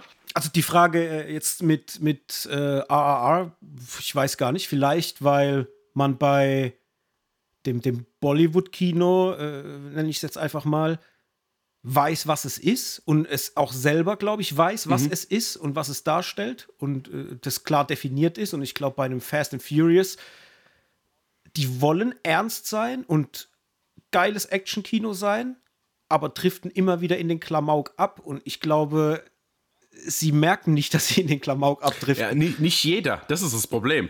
Also so ein mhm. Jason Momoa oder so eine Charlize Theron, den würde ich sogar noch zusagen, dass sie genau wissen, in was sie mitspielen. Oder ein Jason Statham oder ein John Cena. Aber so diese ja. ursprüngliche Familie, die nehmen das irgendwie auch noch gefühlt total ernst. Ich meine, es ist ja auch das Einzige, was sie haben. Ich ja, meine, was ich machen weiß, die denn abseits weiß. davon? Weißt du, das muss man ja. ernst nehmen. So. Das ist ja, der Incoming. äh, ja, also ich fand den ganz große Scheiße. Naja, äh, so ist bei deiner Bewertung aber nicht, oder? Zweieinhalb Sterne. Gegeben? Zwei, das ist jetzt. Nee, zwei zweieinhalb. oder zweieinhalb? Das ist nicht, ja. Sicher? Ziemlich, ja. Oh, da habe ich hab ich ja, ihn ja noch zu gut sagen. bewertet. Äh, was war da denn los? Äh, okay, dann muss ich nochmal runterranken. Ja, aber du kannst mir doch nicht erzählen, dass der jetzt schlechter war wie Hidden Strike. Also so vom, vom, vom mm. Ding her. Also da steckt schon filmisch nee, mehr Mühe das, drin. Das, ja, ja, das jetzt nicht. Ja, ja. Er hat mich halt überhaupt nicht unterhalten. Also ich muss halt sagen, das war alles große Scheiße. Also ich fand das alles quatschig. Ich finde, dass keine Szene Sinn ergibt in dem Film und auch das Editing ist so miserabel in diesem Film. Also ich frage mich, wer hockt denn da und schneidet das? Also da, Diesel. da hast du manchmal, ja, also da kommen manchmal Szenen an Szenen, die kompletter Quatsch sind und die auch äh, innerhalb dieses Erzählstrangs überhaupt keinen Sinn ergeben. Und ich denke mir, was macht ihr denn? Also warum vor allem? Es muss doch jemand, es muss doch jemand sehen, dass da keine richtig kohärente Story erzählt wird. Mhm. Es gibt ein so ein Ding, wo die sich treffen irgendwo in Brasilien, wo dann Vin Diesel, der übrigens in jedem anderen Land natürlich sofort sein Auto parat hat. Ja, überall, äh, ja, dachte ich da, mir auch. Also der, der, fährt da irgendwie zu so einem Treffen, wo sich dann halt so die, die Untergrund-Racing-Szene trifft und dann steht Dante halt auch da in seinem Auto und dann gibt es einen Moment, wo die sich, wo, wo die eine Partei links steht, die eine rechts und alle bedrohen sich mit Pistolen. Ja. Und dann sagt halt Vin Diesel einen seiner One-Liner, die er die, die, ganze Zeit im Film sagt. Also er hat keinen richtigen Satz, also er existiert nur aus ja. One-Linern äh, und sagt dann sowas: Los, dann lasst es uns bei einem Rennen klären. Und auf einmal tanzen alle Leute. Also die haben sich gerade eben noch mit, mit Pistolen bedroht und wollten sich, waren kurz davor, sich zu erschießen. Und ab dem Moment, wo er das sagt, Cut, laute Hip-Hop-Musik oder irgendwas und es tanzen alle. Also die tanzen wirklich. Das ist wie in einem Cartoon. Äh, ich, ja, dachte, Alter, das, ich, ich, ich muss zurückspulen, weil ich mir dachte, das kann doch jetzt nicht sein. Die haben sich gerade eben bedroht mit Waffen und es war gerade richtig ernst. Los, lasst uns ein Rennen fahren. Und alle tanzen. Ich, ich, ich, bin, ich bin explodiert vor Lachen, aber halt lachen, weil es unfassbar dämlich Mhm. war. Und so ist halt dieser ganze Film. Das, das war, äh, äh, Jason Momoa ist der MVP, Ja, muss man ganz klar definitiv. sagen. Also der hat mir richtig Spaß gemacht. Da gibt's, äh, wenn der da manchmal so die Zunge rausstreckt und, und, und einem so mit so, so, so, ein, so ein Lippenfurz Ja. ins Gesicht, weißt du? So, so. Ey, super. Ich habe gedacht, ey, wie geil. Das, vor allem hat es oft so gewirkt, als wäre das so, äh, so Method Acting, weißt du so, dass, dass die einfach gesagt haben, Mhm. Mach mal, mach mal los, los, ja, genau. wa- was Ja. dir einfällt. Und es war halt, es war großartig, aber alles darum, abseits von Jason Momoa, ey, ist alles Grütze. Und ein Vin Diesel, ey, ganz ehrlich, der macht ja in dem Film Hm. gar nichts. Der sitzt da nur im Auto, guckt äh, so, so bedeutungsschwanger in die Kamera mit Weichzeichner Ja. des Todes. Ich habe auch das Gefühl, dass sie ihm ein Doppelkinn mit CGI weggemacht haben, weil du musst mal gucken auf die Kinnlinie von ihm, die ist immer so leicht verschwommen. Du hast immer das Gefühl, die hätten da irgendwas Ja, ja. nachbearbeitet, aber das ist nur eine Mutmaßung, muss nicht Nee, stimmen. nee, nee, nee, das stimmt 100 Prozent. Für Ähm, mich gibt es nur einen Shot, wo er er selbst ist und das sieht er uralt aus. Aber egal, sprich weiter. Ich weiß auch, welchen du meinst. Da Ja, dachte ich genau. nämlich auch, wo, wo ich mir dachte, oh, jetzt sieht er mal richtig na, nach Ja. einem Menschen aus und halt nicht so weich Ja. gezeichnet. Ne? Ähm, ja, ansonsten, ich, ich, in einem Satz, Fast 10 guckt sich und fühlt sich an wie der wahr gewordene, wahr gewordene Fantasy-Traum von einem Zehnjährigen, der in seinem Zimmer mit Matchbox-Autos spielt. Ein Regisseur in das Zimmer kommt, sieht die Fantasiewelt, die sich das Kind so aufgebaut hat, mit seinen Matchbox-Autos und sagt, das verfilmen wir. Das ist Fast 10. Und das kann man mögen, da kann man voll drin aufgehen, weil es ist Bombastkino, es, es hat Schauwerte, wenn es um Explosionen und Action geht, aber es ist in keinster Weise gut erzähltes Actionkino. Nee, überhaupt nicht. Und äh, also deswegen, wenn man das mag, ist das wahrscheinlich geil. Ich fand's schwierig. Also mir, mir hat es echt, äh, ja, da hat scheine ich einen guten Tag äh, gehabt zu haben. Wahrscheinlich habe ich ihn damit zweieinhalb bewertet wegen Jason Momoa. Das war wahrscheinlich mein Lichtblick da noch. Ähm, witzigerweise auch, ich meine bessere Hälfte hat den auch mit mir geguckt. Und ihre Frage, die kam, und ich konnte sie auch nicht beantworten, weil ich halt in diesem Universum nicht so drin bin, deswegen, du kannst ja du noch gleich einen Satz Ja. dazu sagen. Sie hat nämlich dann gesagt, was sind es denn überhaupt für Typen? Sind das Geheimagenten oder warum können die denn das machen, was sie können? Wo haben die das Geld her? Und warum sind die so vom Staat auch unterstützt? Zumindest mal anfänglich. Wie kommt es denn zustande? Wurden die mal irgendwann angeheuert dann? Oder Ja, ja, es? ja, ja. Also die haben, genau, das fängt an ab Teil 5. Ähm, da sind die quasi, da haben sie noch einen großen Raubzug ähm, in Rio, also wo es ja auch darum geht, um den Vater von, von Jason Momoa. Und ähm, genau, daraufhin klauen die ja irgendwie den Safe und bringen ihn zur Strecke. Also das, was man ja auch am Anfang in, in Fast 10 sieht. Und ab dem Zeitpunkt, ich glaube aber 5 noch nicht, aber ich meine, ähm, die werden ja davon The Rock schon verfolgt, der ja quasi, also Luke Hobbs heißt, ähm, der ja auch ein Agent ist. Und dann kommen die quasi rein in so eine Art ähm, Agency, wo die immer wieder angefragt werden, ähm, die angeführt wird von Kurt Russell. Da, wo er quasi, Ja. Brie Larson ist jetzt ja quasi die Tochter von Kurt Mi- Russell. Mr. Mr. Nobody genau, genau. doch, ne? Ja. Und ähm, genau, und da ist der Zeitpunkt. Und in, in, in irgendeinem Film, ich weiß aber nicht in welchem, äh, ziehen die halt so einen Raub ab, dass jeder halt einfach finanziell satt ist. Ja, also daher kommt das Geld. Mhm. Ja. Natürlich ist es völliger Quatsch, dass in jedem Flugzeug auch dann, wenn er mit diesem Auto abspringt, so kurz vor der letzten Verfolgungsjagd, wo ich denke, wo kommt jetzt dieses scheiß Auto jetzt eigentlich her? In diesem Flugzeug. Ja, wo ich dachte, Alter, überall hat er sein scheiß Auto stehen. Und außerdem, also was ja, was ja sowas ist, was mich ja wirklich, es hat mich wieder zum Lachen gebracht, aber eigentlich in einem schlechten Moment würde ich wahrscheinlich nur kotzen vor Wut. Ey, der, ähm, der geht ja quasi durch Willenskraft beschleunigt der ja sein Auto. Wenn der mal von der einen Druckwelle wegfährt, das siehst du ja richtig, Ja. wie er quasi mit Kraft das Lenkrad um, also so, so zusammendrückt und so die Zähne zusammenbeißt, als wäre er jetzt dafür verantwortlich, dass das Auto noch schneller fährt. Also ich meine, Gaspedal ist halt irgendwann Schluss, so. Aber ich habe das Ja. Gefühl, der hat die Kraft und die Macht, über sein Hinau- Auto hinauszuwachsen und quasi das so richtig anzutreiben. Ey, das ist so bescheuert und wie ernst er sich dabei nimmt. Aber Ey, ich meine, der kann ja auch ein Auto mit einer Hand anheben. Ja, ja, Also, genau, wie es kurz, ich dachte auch. Ey, also das ist halt wirklich, also es ist absolut großer Quatsch. Ich verstehe auch, wenn man das nicht leiden kann. Ich finde halt trotzdem, dass man einen gewissen Unterhaltungswert jetzt nicht unbedingt absprechen kann. Ich muss halt sagen, wenn man so Ja. wirklich auf plumpe Action steht und so ein bisschen Explosionen und Autos und alles drum und dran, da macht man da jetzt nichts verkehrt, aber es ist halt einfach ganz dummes Blockbuster-Kino. Ganz, ganz dumm. das war auch die, als diese runde Bombe da durch Rom rollt. Ja, ja, mit was für einer Geschwindigkeit auch, egal, ja. Oder, oder die da irgendwo, irgendwo sind sie doch drin und dann äh, merkt doch Ludacris in diesem ähm, Anhänger oder in diesem LKW, da ist irgendeine Bombe ja. oder irgend, auch irgendein Zünder ja, oder irgendwas klar, drin und er, oh nein, es ist ein XY, bla bla bla, mhm. dies, das. Und ich, woher weiß der das? Also beschäftigt er sich jeden Tag mit das geheimer Spionage, Bomben, äh, das ist Thematik ja und, und, und, weiß sofort, was das für eine Bombe ist. Also, dass er sie benennen kann, auch wirklich so mit ja, dem ja. Namen und allem. Und, und du denkst halt, ey, der muss ja ein hochrangiger CIA Special Agent sein mit, mit dem Wissen, was der hat. Ich denke mir, Alter, der schraubt doch eigentlich nur an Autos rum und so. Ja, ganz Scheiß, genau. Ja? Das heißt, oh. er stammt ja aus Too Fast to Furious, das heißt im zweiten Teil und hatte eine Autowerkstatt in Miami und war einfach nur der Kumpel von, von Brian und Rome. So, und jetzt ja. äh, in Teil 5 haben sie auf einmal behauptet, so, ja, das ist aber total der krasse Hacker und so. Mit Technik kennt er sich ja total gut aus, deswegen heißt er ja auch So, Punkt. Weißt du, also jeder kriegt auf einmal Skills zugeschrieben, genauso wie auch irgendwelche Verwandtschaft auf einmal auftaucht oder irgendwelche Söhne von irgendwelchen Bösewichten aus irgendwelchen Teilen. Die machen halt einfach, was sie wollen. Es ist halt krass, wie, wie dumm das alles ist, und, aber trotzdem halt in, in, in Teilen halt funktioniert. Also ich fand die Schlägerei mit Charlize Theron, Michael Rodriguez schon ganz cool, muss ich sagen, in diesem Hochsicherheitstrakt. Ja.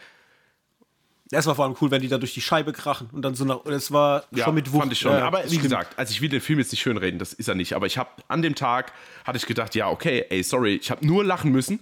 Also natürlich nicht, weil es eine Komödie ist, sondern weil es halt einfach Quatsch ist und war halt einfach wirklich gut unterhalten. Von daher habe ich da meine dreieinhalb okay. Sterne damals ausgepackt. Damals, letzte Woche. Celemons. genau. Gut. Okay. Ja, äh, ich war auch super gut unterhalten, denn ich habe geguckt, They Cloned Tyrone auf Netflix. Auch ein ganz, ganz frischer Film, der auf die Plattform gekommen ist und erzählt eine Story von ja, drei, drei Personen, und zwar gespielt von John Boyega, Jamie Foxx und Tayona Paris. Ähm, John Boyega, er spielt Fontaine, er ist quasi so ein Drogendealer in, in seinem Viertel.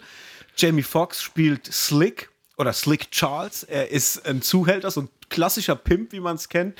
Und Tayona Paris spielt äh, Yo-Yo. Sie ist quasi eine Prostituierte. Und beide oder alle drei kommen zueinander, weil es bei ihnen im Viertel halt eine ganze Reihe an Vorfällen gibt, die sehr, sehr ja, weird sind, zum Teil auch echt äh, ja, creepy. Und sie dann einfach merken, okay, sie sind da in irgendeine Verschwörung verwickelt in Bezug auf die Black Community und auf das Viertel, in dem sie leben. Und dann geht dieser Film los. Und ich muss sagen, mit dem hatte ich richtig Spaß. Das ist so, so eine Kiste, die schaut aus wie so ein Blaxploitation-Film aus den 70ern. Also richtig auch mit Filmkorn und, und, und mit, den, mit der Farbgebung und allem. Also das haben die echt perfekt in Szene gesetzt. Du denkst wirklich, du guckst so einen alten Film, er spielt aber in der Jetztzeit und ja, es ist ganz schwer, das zu beschreiben. Es ist irgendwie eine Mischung aus Komödie, Action. Du hast aber auch ganz viel Mystery mit drin immer wieder mit so einem Humor, der ja schon sehr intelligent ist, weil er auch sehr viele dieser Klischees, was die, die Black Community betrifft, äh, aufrollt und auch damit spielt. So, was weiß ich, dass sie zum Beispiel alle in so ein äh, Chicken-Restaurant geht, weil es, es, wird ja gesagt, die essen so mhm. gern Chicken und so weiter. Und dann sitzen die halt da drin und fangen dann halt irgendwie alle an zu lachen wie verrückt äh, und merken halt irgendwann, ja, die lachen ja, weil irgendwas im Essen sein muss und so weiter. Und äh, die wollen halt quasi die Gedankenkontrolle. Und das passiert dann so durch etwas, was dem Essen beigemischt ist. Oder dann passiert auch das Gleiche einmal in einem Friseurladen, wo sich dann die, die Damen halt ihr krauses Haar kletten lassen mit so, mit so einer Paste. Und dann ist dieses Zeug in dieser Paste drin und so. Und so hast du halt ganz viele so Klischees, die sie aufarbeiten, damit aber auch meiner Meinung nach sehr intelligent spielen und auch immer wieder dem Ganzen so ein bisschen den Spiegel vorhalten. Also quasi eine Kritik an der Situation, indem sie es aber charmant, äh, ja, fast schon wie eine Persiflage aufrollen. Und den fand ich halt echt sehr, sehr cool. Ich muss sagen, ich habe Jamie Foxx ultra gemocht, äh, auch wenn es mir schwerfällt, das zu sagen, weil ich bin ja nicht so der große Jamie Foxx-Fan, aber die Rolle als dieser Zuhälter spielt er halt perfekt. Dann auch äh, John Boyega, der Fontaine spielt, spielt diese Rolle auch wirklich super geil. Gerade auch nach hinten raus, wenn man dieser Verschwörung ein bisschen mehr auf den Plan kommt und merkt, was ist da eigentlich los. Und auch wie der Film dann nachher zu Ende geht. Äh, es könnte ein Cliffhanger sein für eine eventuelle Fortsetzung. Ich würde es mir sogar angucken. Also ich fände es geil, wenn man damit weitermacht. Ähm, äh, funktioniert aber auch für sich allein stehen, sodass man sagt, der kann auch so abgeschlossen sein. Und der war echt gut also es war irgendwie so eine, so eine krude Mischung aus einem Humor, der immer wieder lustig ist, aber trotzdem so ein Ernst oder so ein roter Faden aus, aus Ernsthaftigkeit in diesem Film drin ist, der ihn nie zu Comedy werden mhm. lässt. Der bleibt immer ernst in seiner Prämisse, ist aber halt durch die Situation, die sie dann hervorrufen, halt einfach lustig. Und das war schon sehr, sehr cool. Und die äh, Dialoge auch. Also gerade hm, die Dialoge, die sich da hier die äh, Slick Rick, äh, Slick Rick sag ich, ja. Slick Charles und äh, Jojo oder Jojo sich an den Kopf werfen. Sau cool, weil sie halt auch eine mega taffe Frau ist ist auch sehr, sehr geil gemacht, weil sie halt wirklich so Eier in der Hose hat und will eigentlich raus aus dieser Situation. Richtig cool. Kiefer Sutherland kriegt später auch noch einen Auftritt, was auch sehr, sehr cool war. Äh, ist auf jeden Fall eine Empfehlung. Also ist ein Film, wo ich dachte, krass, dass der so auf Netflix kam. Weil so ein Film in der Qualität hätte ich jetzt erstmal Netflix gar nicht mhm. so zugetraut. Wirklich richtig, richtig cool. Große Empfehlung. Habe ich, glaube ich, mit dreieinhalb bewertet, wenn ich mich noch recht entsinne. Ja. Noch was von dir? Äh, ja, wieder was, was sich überschneidet ähm, Missing, der jetzt gestartet ist auf ah. Netflix. Ähm, war aber auch im Kino, also ist kein Netflix-Film, der ist jetzt bloß, äh, hat jetzt seine Auswertung, beziehungsweise Netflix hat sich die Lizenz gesichert, um den bei sich ins Streaming-Portal aufzunehmen. Ähm, ist eine quasi Fortsetzung zu Searching, den ich damals auch schon grandios finde. Man muss dazu sagen, für alle, die das jetzt nicht wissen, es handelt sich um reine Desktop-Krimis oder Desktop-Thriller. Und im ersten Teil ähm, ging es darum, dass ähm, John Cho die Hauptrolle gespielt hat, den man unter anderem auch aus Star Trek kennt. Äh, und das ist doch der auch von, von hier White Castle, oder? Äh, wie heißt, äh, oh Gott, wie heißen sie die zwei? Oh nein, Harold Kumar, Kumar, genau. Ähm, richtig. Und im ersten Teil ging es, wie gesagt, da auch schon um eine Suche. Und äh, jetzt im zweiten Teil spielt äh, Storm Reed die Hauptrolle, die wir jetzt unter anderem auch aus Last of Us kennen. Ähm, und Nia Long, die ich auch seit langem mal wieder gesehen habe und mich tatsächlich gefreut habe, dass sie da auch wieder mitspielt. Ähm, ja, ist ein Thriller, reiner Desktop-Thriller. Das heißt, es spielt sich wirklich alles nur am Desktop ab. Also sei es jetzt ähm, Nachrichten schreiben, E-Mails, Recherche, Telefonate, alles wird quasi nur, man sieht quasi als Zuschauer nur den Bildschirm, mit der ähm, unsere Hauptdarstellerin arbeitet und wie sie halt mit den ganzen Apps umgeht, um ihre verschwundene Mutter wiederzufinden. Die will nämlich mit ihrem neuen Freund nach Kolumbien fliegen und kommt dann quasi nicht mehr zurück. Und ja, daraufhin geht dann die Suche los und das ist dann immer auch mit, mit schönen Schnipseln eingearbeitet, wo ich dachte, oh, jetzt sind wir ja doch im Real Life. Dann zoomt aber die Kamera wieder raus und du merkst, okay, es ist eigentlich nur ein Video, was auf dem Desktop läuft.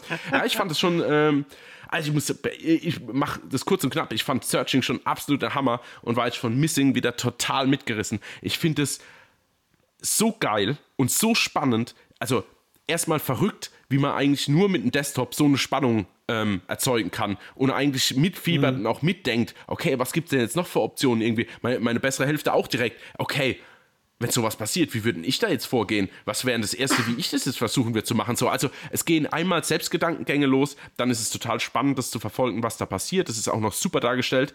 Ähm, einfach weil es einigermaßen realistisch ist. Sie vertippt sich jetzt zwar nicht, wenn sie irgendwas sucht oder so, aber du merkst schon, dass irgendwie, man, man kriegt die Kopfbewegungen mit, ähm, die, die, die Switch zwischen den verschiedenen Apps.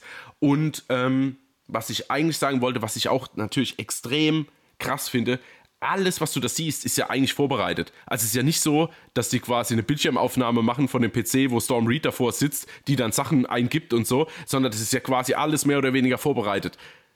Und mhm. oh, das finde ich schon krass vom Aufwand her. Äh, ich muss sagen, ich, mich hat es völlig weggeballert. Also von mir gab es da direkt vier Sterne von fünf, weil ich fand den so dermaßen mhm. unterhaltsam und spannend. Und halt einfach mal was Neues, ey. Also es gab es ja schon ähnlich, ja. aber nicht so oft, dass es jetzt nicht schon irgendwie ausgetreten ist. Mhm. Ja, ich fand den auch sehr gut, muss ich sagen. Ich habe den ja jetzt auch gerade frisch geguckt gehabt und mag eh Storm Reed. Also die habe ich auch in Euphoria schon sehr gemocht. Die spielt ja die Schwester von Zendaya und fand die da schon ziemlich stark und dachte mir, oh, die ist sehr cool, äh, da habe ich mal ein Auge drauf und guck mal, was da noch so geht. Und ähm, Missing ist der erste Film in der Art, den ich geguckt habe. Ich habe Searching ah, nicht gesehen. Okay. Ähm, fand den aber auch äh, mega spannend. Ich muss zwar sagen, dass ich gemerkt habe, dass diese Art von Film äh, nichts für mich ist. Also mich nervt dieses Desktop rein Gesume und da ein Fenster hier und da. Das, äh, das war mir dann auf, auf Spielfilmlänge irgendwie zu viel. Das hat mich angestrengt. Okay. Aber ich kann trotzdem sagen, dass der Film von Anfang bis Ende mega spannend war. Du sitzt da, du willst wissen, wie es weitergeht. Du hast fast schon schweißnasse Finger mhm. vor Spannung, äh, weil es halt auch so ja, durch die Art dessen, was du siehst, und du beschäftigst dich ja täglich auch mit, äh, oder die meisten von uns, mit dem Smartphone, mit dem Computer, dies, das. Das sind alles so Dinge, die sind in deinem eigenen Leben so präsent, permanent, sodass es dich in dem Film nochmal in so einen Realismus reinsaugt, einfach, weil du halt ständig äh, Schnittmengen hast zum echten Leben, wie es dir halt selber auch widerfährt. Und du halt auch wirklich dann immer überlegst, was würde ich denn jetzt machen? Wo wäre ja. ich denn jetzt an der Stelle? Oder wie würde ich mich verhalten mit so einer Situation und so weiter und so fort? Ähm, deswegen war das für mich auch eine ganz, ganz spannende Kiste. Vielleicht an manchen Stellen, wenn es dann um den Kontakt geht, den sie da irgendwie in Kolumbien hat oder so, äh, vielleicht ein Stück weit unglaubwürdig, dass ich sage, ah, würde das jeder machen. Weil der so engagiert ist, oder wie meinst du? Ja, ja, ja. wäre jeder da so drin, für, vor allem für, was kriegt er, 6 Dollar die Stunde? Ja, oder, oder ja, ja irgendwie sowas, oder 8 Dollar, ja. aber du weißt ja nicht, ob das dann noch weiter, also ja, also ich gebe dir recht, ja. ich gebe dir recht. Aber äh, da, da kann ich sofort drüber hinwegsehen. Das, äh, das ist nur, wenn kurz der Realismus Mike äh, ins Spiel kommt, der denkt dann über sowas nach und sagt dann, Mäh, nee, das kann doch nicht sein. Und dann kann ich gleich abschalten. Das ist dann völlig okay. Man nimmt es hin, weil der Rest dieser Geschichte funktioniert super gut. Und ich muss sagen, der hat ein paar Twists drin, die habe ich mhm. so nicht kommen sehen. Also das sind Dinger, äh, dass er wirklich zum Schluss hin ja. nochmal so, so, so spannend wird. Du denkst dir, oh, what mhm. the fuck? Also, das, also, jetzt, echt jetzt? Also ja, so ja, genau. jetzt, ja? Also und das fand ich dann sau cool, dass die da wirklich nochmal so ein paar Dinge aufmachen, ähm, wo ich echt ja, überrascht mhm. einfach war. Und das schaffen Filme nicht oft. Also, dass ich wirklich überrascht bin, passiert eher seltener. Und deswegen fand ich es sehr, sehr cool und muss da auch äh, eigentlich äh, direkt eine Empfehlung ja. aussprechen. Also wenn man die Möglichkeit hat, was ja viele jetzt auch haben durch Netflix, auf jeden Fall mal reingucken und wenn, wenn einem Missing gefällt, ich würde jetzt einfach mal behaupten, dass Searching mhm. genauso ja. gut funktioniert, wenn es vom gleichen Regisseur kommt, äh, dann kann man sich das auf jeden Fall mal reinziehen. Also, also coole Nummer. Mhm. Man könnte maximal sagen, dass ich Missing halt so ein bisschen quasi so, so eine Evolution ist. Also ich weiß nicht, ob du diese, mhm. diese, diese Kopfbewegungen bei Searching siehst. Weißt du, sowas zum mhm. Beispiel. Also es ja. kommt mir ein bisschen dynamischer vor, als hätten sie sich einfach in ihrer Idee ein bisschen weiterentwickelt, was ja aber auch gut ist. Mhm. Ähm, ja, aber ich ja. gebe ich dir recht, vor allen Dingen mit den Twists. Also entweder du siehst schon meilenweit kommen oder sie fühlen sich fürchterlich erzwungen an. Und beides hast du hier halt nicht. Dann habe ich noch einen, und zwar auch Netflix. Knackfrisch auf die Plattform gekommen aus Deutschland. Man mag es kaum glauben. Paradise. Ein deutscher Science-Fiction-Thriller, eine Dystopie, wenn man so will. Und da geht es quasi um ja, eine, eine, nahe Zukunft, in der ja, Lebenszeit von Menschen zu einer Währung äh, avanciert ist. Das heißt, letztendlich ist es so, man hat die Möglichkeit, seine Lebenszeit zu verkaufen, um, sie, um damit halt einen gewissen Grad von Reichtum zu erlangen oder halt finanzielle Sicherheit oder meinetwegen halt einfach nur Kohle für irgendwelche Notlagen um ja damit halt einfach sein Leben irgendwie äh, auf die Kette zu kriegen. Und hinter diesem ganzen Thema steht ein großer Konzern namens Aeon oder Ion, wie er sich auch ausspricht. Das ist quasi so ein Biotech-Konzern, der angeführt wird von Iris Berben. Ähm, sie wiederum spielt, ah, wie sie, Theresa Tyson, glaube ich, oder sowas. Ähm, ja, irgendwas sowas in die Richtung. Und sie ist so die, die Frau, die dem Ganzen hin, äh, hinter dieser ganzen Kiste steckt. Und für sie arbeitet ein junger, sehr charismatischer Angestellter namens Max. Und der wiederum lebt in ja, diesem modernen Berlin, ähm, der ja, wie, wie hieß das? Die waren äh, Donation Manager, genau. Also die für die Firma arbeiten quasi sogenannte Donation Manager und die kümmern sich darum, dass sie Leute akquirieren oder überreden, ihre Lebenszeit zu verkaufen für diesen Konzern und ja, im Grunde wie so ein ähm, Bankmitarbeiter, der dich berät, wenn du zur Bank gehst und einen Kredit willst, nur dass es da halt quasi um Lebenszeit geht, die dann transferiert wird. Und der kommt halt eines Tages in ja, eine, eine, so eine Tragödie, weil er wiederum mit seiner Frau in einer sehr, sehr guten äh, Gegend in Berlin wohnt, deren Wohnung leider durch einen Unfall äh, komplett abbrennt. Und seine Frau Elena blöderweise als ähm, ja, Sicherheit für das Wohnungsdarlehen ihre Lebenszeit hinterlegt hat. Und dann ist es halt so, da beide dann auf einmal dastehen, äh, quasi mit nichts in den Händen, kommen natürlich die Gläubiger und fordern diese Lebenszeit auch sofort ein. Und dann geht dieser Film los und es geht natürlich um das Thema, man will jetzt nicht, also Lebenszeit in dem Fall wären bei ihr 38 Jahre, die eingefordert werden sollen. Ich denke mal, sie ist so Mitte 20, Anfang 30 in dem Film. Und sie wollen natürlich nicht, dass ihr das geschieht. Äh, und dann sieht man halt die Geschichte äh, rund um Max, seine Frau Elena, um diesen Konzern und wie quasi die Gesellschaft halt auch durch diesen Konzern beeinflusst ist. So, jetzt habe ich viel erzählt. Ich hoffe, ich habe nicht viel gespoilert, mhm. eigentlich nichts, weil das meiste kriegt ja. man noch im Trailer, glaube ich, mit.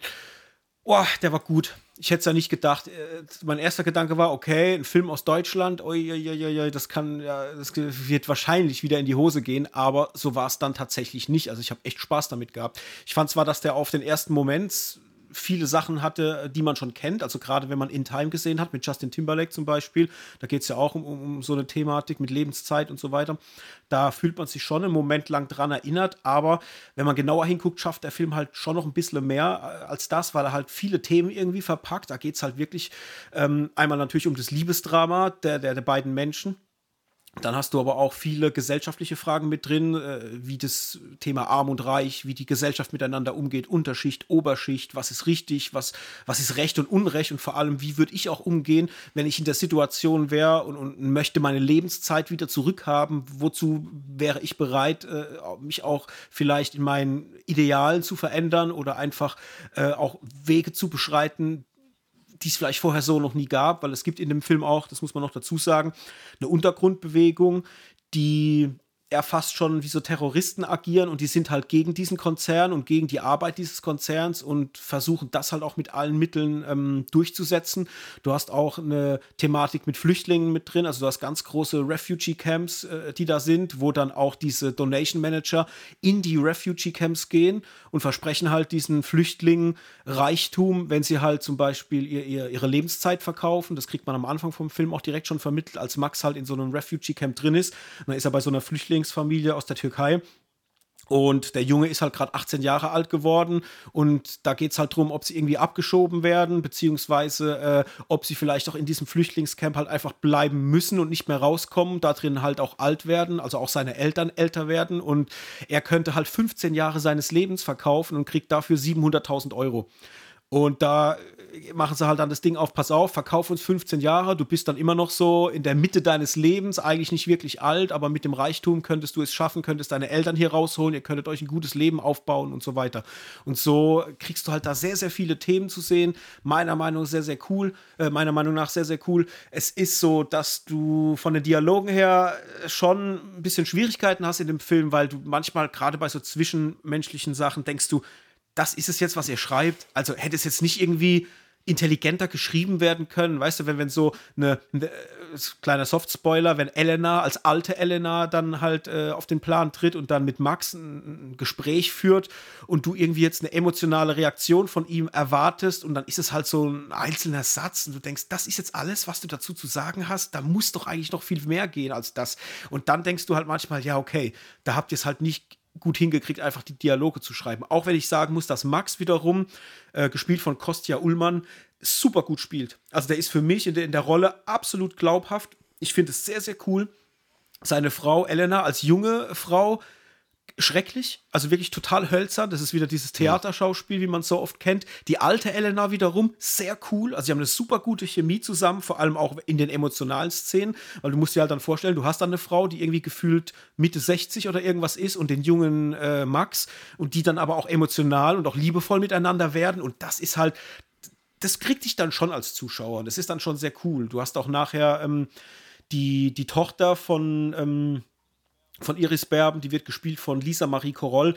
Die fand ich auch cool. Das hat für mich auch gut funktioniert. Also das, das war irgendwie so, so, so, eine, so eine Gratwanderung zwischen, du hast eine geile Geschichte, du hast eine eigentlich coole Optik, weil die Effekte auch völlig okay sind. Die gehen absolut durch für das, was es ist. Also es ist jetzt nicht schlechter wie District 9 zum Beispiel. Da hast du ja auch so Flüchtlinge und so, so, so, so, so Sachen. Also ich habe mich da so ein bisschen mhm. erinnert gefühlt. Das geht genauso in die gleiche Richtung. Du hast ein cooles, dystopisches Berlin. Natürlich Schauplätze, so richtig Slums, aber auch dann so ein bisschen schicker, wo die Schickeria wohnt. Das ist alles cool gemacht. Ähm, als Genrefilm aus Deutschland absolut cool. Also da habe ich schon Schlechteres gesehen. Ich fand den absolut okay. Ich habe den jetzt, glaube ich, mit drei Punkten von fünf bewertet. Ich hätte ihm gerne ein bisschen mehr gegeben, aber da hätte für mich einfach schauspielerisch mehr gehen müssen und auch der, von der Dialogseite einfach noch ein bisschen mehr. Weil das Komische war irgendwie, der Film war von seiner Grundthematik geil. Der hat eine coole, coole Geschichte, aber in, innerhalb dessen, was er dir erzählt und was du auch an Schauplätzen siehst, weil es geht auch innerhalb von Europa mal, äh, man bleibt nicht nur in Deutschland, äh, da ist alles sehr klein gedacht. So. Das heißt, da, wo er jetzt ein bisschen opulenter sein müsste an manchen Stellen, wenn es mit einem Tanker äh, in ein anderes Land geht und so weiter, da hast du das Gefühl gehabt, da hat vielleicht das Budget gefehlt, um das einen Ticken größer auszuspielen. Und da war irgendwie dann zwar eine große Geschichte, die erzählt wird, die wirklich Tragweite hat, aber innerhalb dessen, was du dann immer mal wieder gesehen hast, in sich sehr klein mhm. gehalten. Und da dachte ich mir, oh Mann, hättet ihr das noch ein bisschen besser hingekriegt, ich wäre bei dreieinhalb bis vier Sternen vielleicht sogar gewesen, weil es echt eine coole Nummer war. Aber nichtsdestotrotz, gut gemeinte und sehr liebevolle drei äh, Punkte von zehn, äh, von fünf. Ähm, kann man gucken. Also wirklich mal ein guter Vertreter aus Deutschland, wo ich sagen würde, wenn es so mehr gibt, gerne. Und auch gerne im Kino, muss ich ehrlich sagen. Also das, da fehlt zwar noch ein bisschen die Qualität, um als Kinofilm dann vollends durchzugehen, aber so Stoffe im Kino, hey, why not? Kann gehen. Ja, also, denke ich mir okay, auch. Also ich meine, okay. man, man, muss sich halt, glaube ich, einfach mal trauen. Weil, ähm, ja. Ja, was soll ich sagen? Äh, es kommen so viele romantische Komödien oder irgendwelche oh, keine Ahnung, Nazi- oder Stasi-Zeitfilme ins Kino, dass ich mich einfach mal freuen würde, dass sich irgendeine Produktionsfirma mal traut, irgendwas. Ich meine, es gab ja schon so Filme wie Wir sind die Nacht, wo es um diese Vampire geht, in der Großstadt zum Beispiel, was dann ganz mhm. cool wäre. Aber auch so ein, oh, wie heißt der jetzt? Red, Red, Red, Red, Red. Ah, Blood Red Sky? Blood Red Sky, ganz richtig. Ähm, auch so eine Nummer. Ich meine, klar hast du es einfacher bei Netflix, weil wahrscheinlich der, der, der, Rahmen nicht so ganz eng gespannt ist, beziehungsweise das Finanzielle halt auch von Netflix übernommen wird. Ähm, aber trotzdem, mich würde es auch mal freuen, würde mal so eine richtige, so eine Genre-Nummer einfach äh, in, ins Kino kommen. Total. Dann hast du noch was oder sind wir schon bei unserem Hauptthema? Ich hätte jetzt gern, dass du mit mir sprichst. Komm, komm rein, Mike. Komm rein. ja, ich, ich bin da. Alright, dann zum Hauptthema. Wir sprechen über Talk to Me, der jetzt frisch in den deutschen Kinos gestartet ist. Und der Film stellt natürlich ja, was ganz Besonderes dar, denn zum einen ist es so, dass Talk to Me die erste äh, Regiearbeit der, äh, ich wollte gerade sagen, der Raka Raka Brüder ist. also quasi von Daniel und Michael Philippou. Die wiederum sind eigentlich YouTuber. Der YouTube-Kanal heißt Raka Raka. Den gibt es schon eine ganze Weile. Also ich glaube, die haben 2013 oder so äh, mit dem Kanal angefangen waren seit ihrer Kindheit quasi schon immer filmverliebt und machen auch seit sie kleine Kinder sind schon immer so Filmchen und so Zeug und haben auf ihrem YouTube-Kanal unfassbar coole Clips. Also müsst ihr euch mal reinziehen. Wenn ihr das noch nicht kennt und euch das nicht sagt, geht mal auf YouTube, gebt mal Raka Raka ein. Die haben auch so, ich habe jetzt zuletzt so, so ein Street Fighter, äh, so ein kleines Street Fighter Movie gesehen, wo die so als, als die Charaktere verkleidet sind und miteinander kämpfen und so weiter. Und du siehst sofort, dass die richtig Talent haben. Das ist zum Teil auch sehr gewalttätig, zum Teil auch sehr unter der Gürtellinie, was so ein bisschen der sexuelle Humor betrifft und unfassbar kreativ. Und die haben quasi jetzt ihren ersten ja, Full-Feature-Film gedreht, Horrorfilm namens eben Talk to Me. Und der wurde ähm, auf äh, dem Sundance Film Festival zum Beispiel auch schon richtig gut abgefeiert, hat auch Zuspruch ge gekriegt von sehr, sehr namhaften Regisseuren. Also ich glaube, Jordan Peele, Steven Spielberg, äh, Stephen King und so weiter waren da total on fire, was das Thema betrifft. Und A24 hat jetzt diese beiden Jungs unter Vertrag genommen und so kam halt jetzt dann quasi Talk to Me in die Kinos. In Deutschland wurde er oder wird er vertrieben von Cape Light. Die haben sich das gute Ding gekrallt von den Rechten her für Deutschland. Jo, und den haben wir jetzt angeguckt. Und für alle, die überhaupt nicht wissen, was Talk to Me ist, werde ich mal kurz den Pressetext vorlesen, dass man da mal so eine Idee hat. Also, in einer australischen Kleinstadt ist die mysteriöse Skulptur eine Hand im Umlauf. Mit ihr versetzen sich ganze Freundesgruppen nacheinander in Trance und beschwören Tote aus dem Jenseits. Handyvideos von besessenen Mitschülern machen schließlich auch die besten Freundinnen Mia und Jade neugierig. Die beiden beschließen selbst an einer Seance teilzunehmen, doch als Mias verstorbene Mutter mit Hilfe der Hand Kontakt zu ihr aufnimmt, schlägt das Spiel in tödlichen Ernst um. Die Regeln des Rituals sind gebrochen, die Tür zur Geisterwelt steht ein Spalt weit offen. Das ist der Plot. So schreiben die das schon. So schreiben die das schon. Naja, okay. Zu viel verraten oder was meinst du? Naja, ja, ich weiß nicht. Also das mit den irgendwie, naja, mit dem Spalt zum Ding offen, naja, ist egal. Da wäre ich jetzt, glaube ich, als, als Verleiher nicht so ganz drauf eingegangen, aber es ist egal. Müssen selbst wissen, was sie mit ihren Texten machen. Ja, talk to me. Ich muss ja sagen, ich war schon so ein bisschen angefixt, weil A24 im Hintergrund steht, weil ich bin ja großer Liebhaber äh, dieses Produzentenstudios oder dieses, dieser Produzentenschmiede. Ähm, weil die halt echt krasse Dinger schon auf den Plan gebracht haben. Man denke an Hereditary zum Beispiel, was ja auch damals äh, ein unfassbarer geiler Horrorfilm war. Und wenn dann so ein Horrorstreifen eben da mit A24 im Hintergrund ins Kino kommt, dann habe ich natürlich erstmal Bock und bin sehr, sehr gespannt, was das wird. Natürlich war es auch so, dass der Film relativ viel äh, Zuspruch auch schon gekriegt hat. Also viele Leute haben sich ja mit den äh, Lobeshymnen auch überschlagen im Hintergrund. Man hat es ja von links und rechts überall gehört, der wäre extrem geil und krass und eine mega Nummer, den muss man gesehen haben, dies, das. Und war dann natürlich sehr gespannt, jetzt ins Kino gehen und den äh, dann auch entsprechend zu gucken. Ich muss sagen, dass ich diesen überschwänglichen äh, Lobbekundungen nicht so ganz so positiv gegenüberstehe, weil ich sage, der hat mich definitiv unterhalten. Also ich habe das Gefühl gehabt, ich habe einen sehr hochwertigen Film gesehen, der auch handwerklich völlig äh, okay bis mehr als das auch inszeniert war. Also wenn man, man merkt auf jeden Fall, dass diese beiden Jungs ja schon Erfahrung haben, was das Thema äh, Dreh und, und, Inszenierung betrifft. Also du, du merkst einfach, das sind keine Szenen drin, die irgendwie schlecht geschrieben waren oder irgendwelche Fehler, in, auch vom Schnitt her und so weiter. Also das war alles für mich super atmosphärisch und ähm, auch zu Teilen auch sehr, sehr drastisch. Also es gibt so ein paar Gewaltszenen in dem Film äh, oder, oder sag ich mal, grafischere Gewalt, wo ich dachte, boah, da, da bin ich jetzt echt zusammengezuckt oder musst vielleicht auch mal so ein Stück weit weggucken, weil es mir echt einen Moment lang zu heftig war. Da hatte ich so so ein Hereditary-Moment.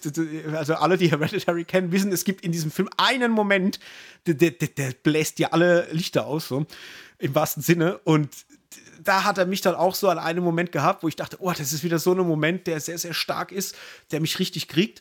Ich fand, das war auch alles von der schauspielerischen Seite her sehr, sehr solide äh, gemacht, äh, auch wenn ich sagen muss, dass ich mit unserer Hauptdarstellerin jetzt vielleicht nicht so connected habe. Also sie war jetzt für mich im Film nicht so unbedingt der positive Charakter.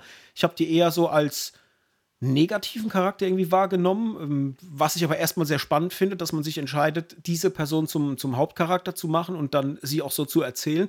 Ähm, deswegen hatte ich halt mit ihr jetzt nicht so die Connecte, fand aber trotzdem, dass alles drumherum, die Geschichte auch äh, mit diesem persönlichen Drama, wie es dich mitnimmt und wie du auch vielleicht bereit bist, Dinge dafür zu tun. Ähm, ja, das, das hat mich dann schon gehabt. Und ich war sehr, sehr gut unterhalten, habe aber auch das Gefühl gehabt, dass der Film in sich nicht so ganz wusste, wo er hin will. Also ich hatte gerade auch, äh, wenn es um die, die Art äh, der Geschichte geht, gerade zum späteren Teil im Film, so ein bisschen das Gefühl, dass der so ein bisschen zerfasert. Also dass du halt einmal, du hast die, die, die Jugendlichen natürlich und diese Gruppierung, du hast auch diese ganzen Charaktere innerhalb dieser Gruppierung, wo ich dachte, da sind sehr, sehr viele spannende Charaktere dabei von denen ich auch zu Teilen vielleicht gerne ein bisschen mehr erfahren hätte. Du hast dann natürlich unsere Hauptdarstellerin, du hast auch so die, die ich nenne es mal die Ziehfamilie dieser äh, Hauptdarstellerin. Das sind alles so einzelne Fragmente, die für mich dann das Ganze so ein bisschen auseinandertreiben und ich am Ende nicht so wusste, ah, hätte man nicht vielleicht da ein bisschen mehr Augenmerk drauf legen können, hätte man vielleicht äh, das Skript ein bisschen ähm, smarter schreiben können, um da noch vielleicht ein bisschen mehr Impact zu erzeugen an der einen oder anderen Stelle. Das habe ich jetzt gemeint mit zerfasert. Aber alles in allem war ich sehr, sehr gut unterhalten und muss sagen, für eine Regiearbeit oder für ein Erstlingswerk in der Richtung war das schon mehr als solide eigentlich. Ja, ich fand auch, dass es ein richtiges Brett war. Vor allen Dingen, also hätte ich dir nach dem Kino gar nicht erst so gesagt oder hätte ich gar nicht so sagen können. Ich, bei mir ist der jetzt erst durch die. Wann war der im Kino? Letzte Woche Montag? Irgendwie sowas in einem Dreh, oder? Oder nee, war es am Freitag? Nee, äh, Donnerstag. Nee, Donnerstag. Ja, stimmt, war ja am Donnerstag. Ja, ja, ja, klar. Ähm, und seitdem denke ich oft über den Film nach. Und das habe ich eigentlich nicht so oft, gerade bei Filmen, wo ich eigentlich auch grundsätzlich schon eigentlich gar keine Lust habe, ins Kino zu gehen. War schon wieder tierisch angemotzt, weil ich dachte, oh, und jetzt irgendwie anderthalb Stunden Horrorfilm Schmonz und zum Schluss läuft es doch auch wieder irgendwie aufs selbe raus. Immer unterbeleuchtete Häuser, irgendwelche Dämonen, die beschwört werden, weißt du, also tausche Hand gegen Uja-Board mhm. und schon sind wir im 0815 Horror-Einheitsbrei. Aber nein, aber nein. äh, schon die ersten zehn Minuten fand ich extrem grimmig und auch, ich habe das gar nicht so, das hat mich so gleich in den Bann gezogen, dass ich es überhaupt nicht kapiert habe, dass es ja eigentlich ein One-Shot ist am Anfang. Also wo der Bruder quasi seinen mhm. Bruder holen möchte von dieser Party. Das hatte ich überhaupt nicht so auf ja. dem Schirm. Also ich habe gemerkt, dass es total der Flow ist und dass ich innerhalb von zwei Sekunden direkt im Film bin. Und da ist es quasi dieses technische Gimmick bei mir komplett untergegangen, aber hat trotzdem seinen Sinn erfüllt, weißt du? Also total verrückt. Und mhm. gefühlt genauso geht es weiter. Also du bekommst irgendwie gar nicht mit. Du denkst, oh, das ist ja wieder ein typischer Genre-Trope. Oh nee, doch nicht. Ist eine leichte Nuance anders wie sonst ist. Und dadurch ist es irgendwie, in Anführungszeichen, was Besonderes.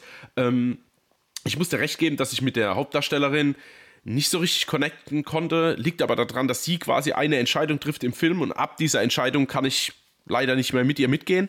So. Also, das, ich kann es leider nicht verraten, was, aber doch, ich kann es mysteriös sagen, indem sie quasi das unterstützt, dass eine andere Person das auch testet. Die das aus meiner Sicht mhm nicht hätte testen sollen, so rein alterstechnisch. Ja? ja. Und da denke ich, okay, wie bist du eigentlich drauf? Sorry, du bist jetzt leider als, als, als, als ähm, Connect-Person raus aus diesem Film. Was aber gar nichts macht, weil mit dem ersten Auftreten ihrer besten Freundin, muss ich gerade mal so, wie hieß sie? Chu, Chu, Chu, Chu, Chu, Chu, Chu, Jade, ähm, war es dann eh passé. Also ich war dann komplett bei Jade und ihrem Bruder und habe eigentlich mehr oder weniger mit ihnen mitgefiebert. Ähm, ja, und mhm. muss sagen, ey, dass der echt tolle Momente aufmacht. Also du hast, wenn es mal wirklich hart wird, wie du schon gesagt hast, das war wirklich, ich weiß nicht, wann ich das letzte Mal so ein unangenehmes Gefühl hatte im Kino. Also einfach so, wie ich betroffen war von dieser Brutalität, wie sie dargestellt wurde und wie sie aber auch geschauspielert wurde. Also, also ja. ich, ich frage mich, was die dem gegeben haben, dass der in so, also in so einem Alter schon so einen hinperformt, ehrlich. Also fand ich richtig krass.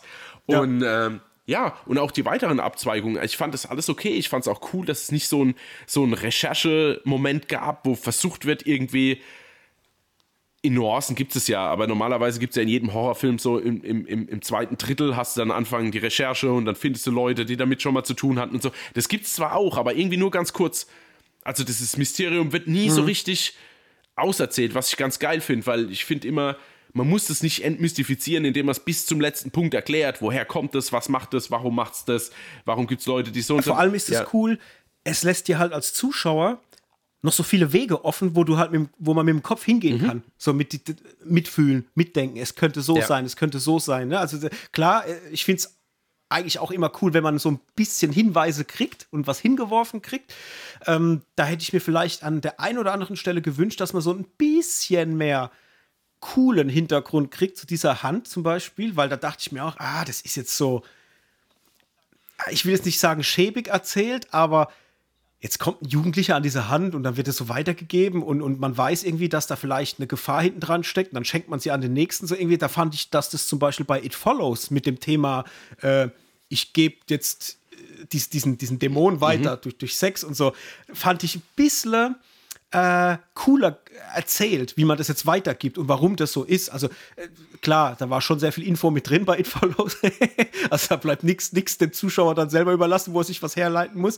Aber äh, vielleicht eine Nuance mehr hätte mir, glaube ich, ein bisschen mehr Spaß gemacht. Aber nichtsdestotrotz, es lässt dir halt super viele Möglichkeiten offen, wo du halt als Zuschauer einfach deine Gedanken mm. hinstecken kannst. Ne? Das wollte ich nur damit sagen. Ja, ja, erstmal nach dem Film und dann auch während dem Film. Du bist ja trotzdem irgendwie am Miträtseln. Was ist denn da jetzt los? Wer ist denn jetzt, ist jetzt jemand besessen oder, oder, oder ist jetzt wirklich die Tür auf? Oder, ja, also, ich finde es halt geil. Dadurch, dass es so wenig Informationen gibt, kann halt alles sein. Also, das ist auch dieses typische, mhm. Gott, ich will jetzt keinen Vergleich darstellen, aber das typische, was mich sogar manchmal ein bisschen an Evil Dead stört, dass es quasi so random ist, wer auf einmal befallen ist und wer nicht. Hat mir es hier ganz gut gefallen, ja. dass du eigentlich ja gar keine Ahnung hast und alles passieren könnte und du musst eigentlich überspitzt alles fressen, weil dir nichts erklärt ist. Also, ich mhm. fand das ganz sympathisch und ich muss auch sagen, umso länger ich über den Film nachdenke und umso länger ähm, wir jetzt auch über den Film sprechen, bin ich fast unzufrieden mit meiner Bewertung. nee, weil ich bin ja echt, ich hatte ja, wo war denn das, wo, wo ich das so ganz fürchterlich fand? Wo wir im Kino waren und, und Ach, was war denn das? Mit diesem, wo es auch im Dunkeln. Boogeyman. Ach, der hieß einfach Boogeyman, gell? Ja, ja. Das war doch das mit der, mit der Kugel unter Bett und so. Ja. Ja, ja, Den ja. fand ich ja ganz unsäglich. Also gerade weil es alles so einheitsbrei-mäßig war. Es war klar, der Be- Dämon bewegt sich im Dunkeln. Okay, wir haben so gut wie unbeleuchtete Zimmer so.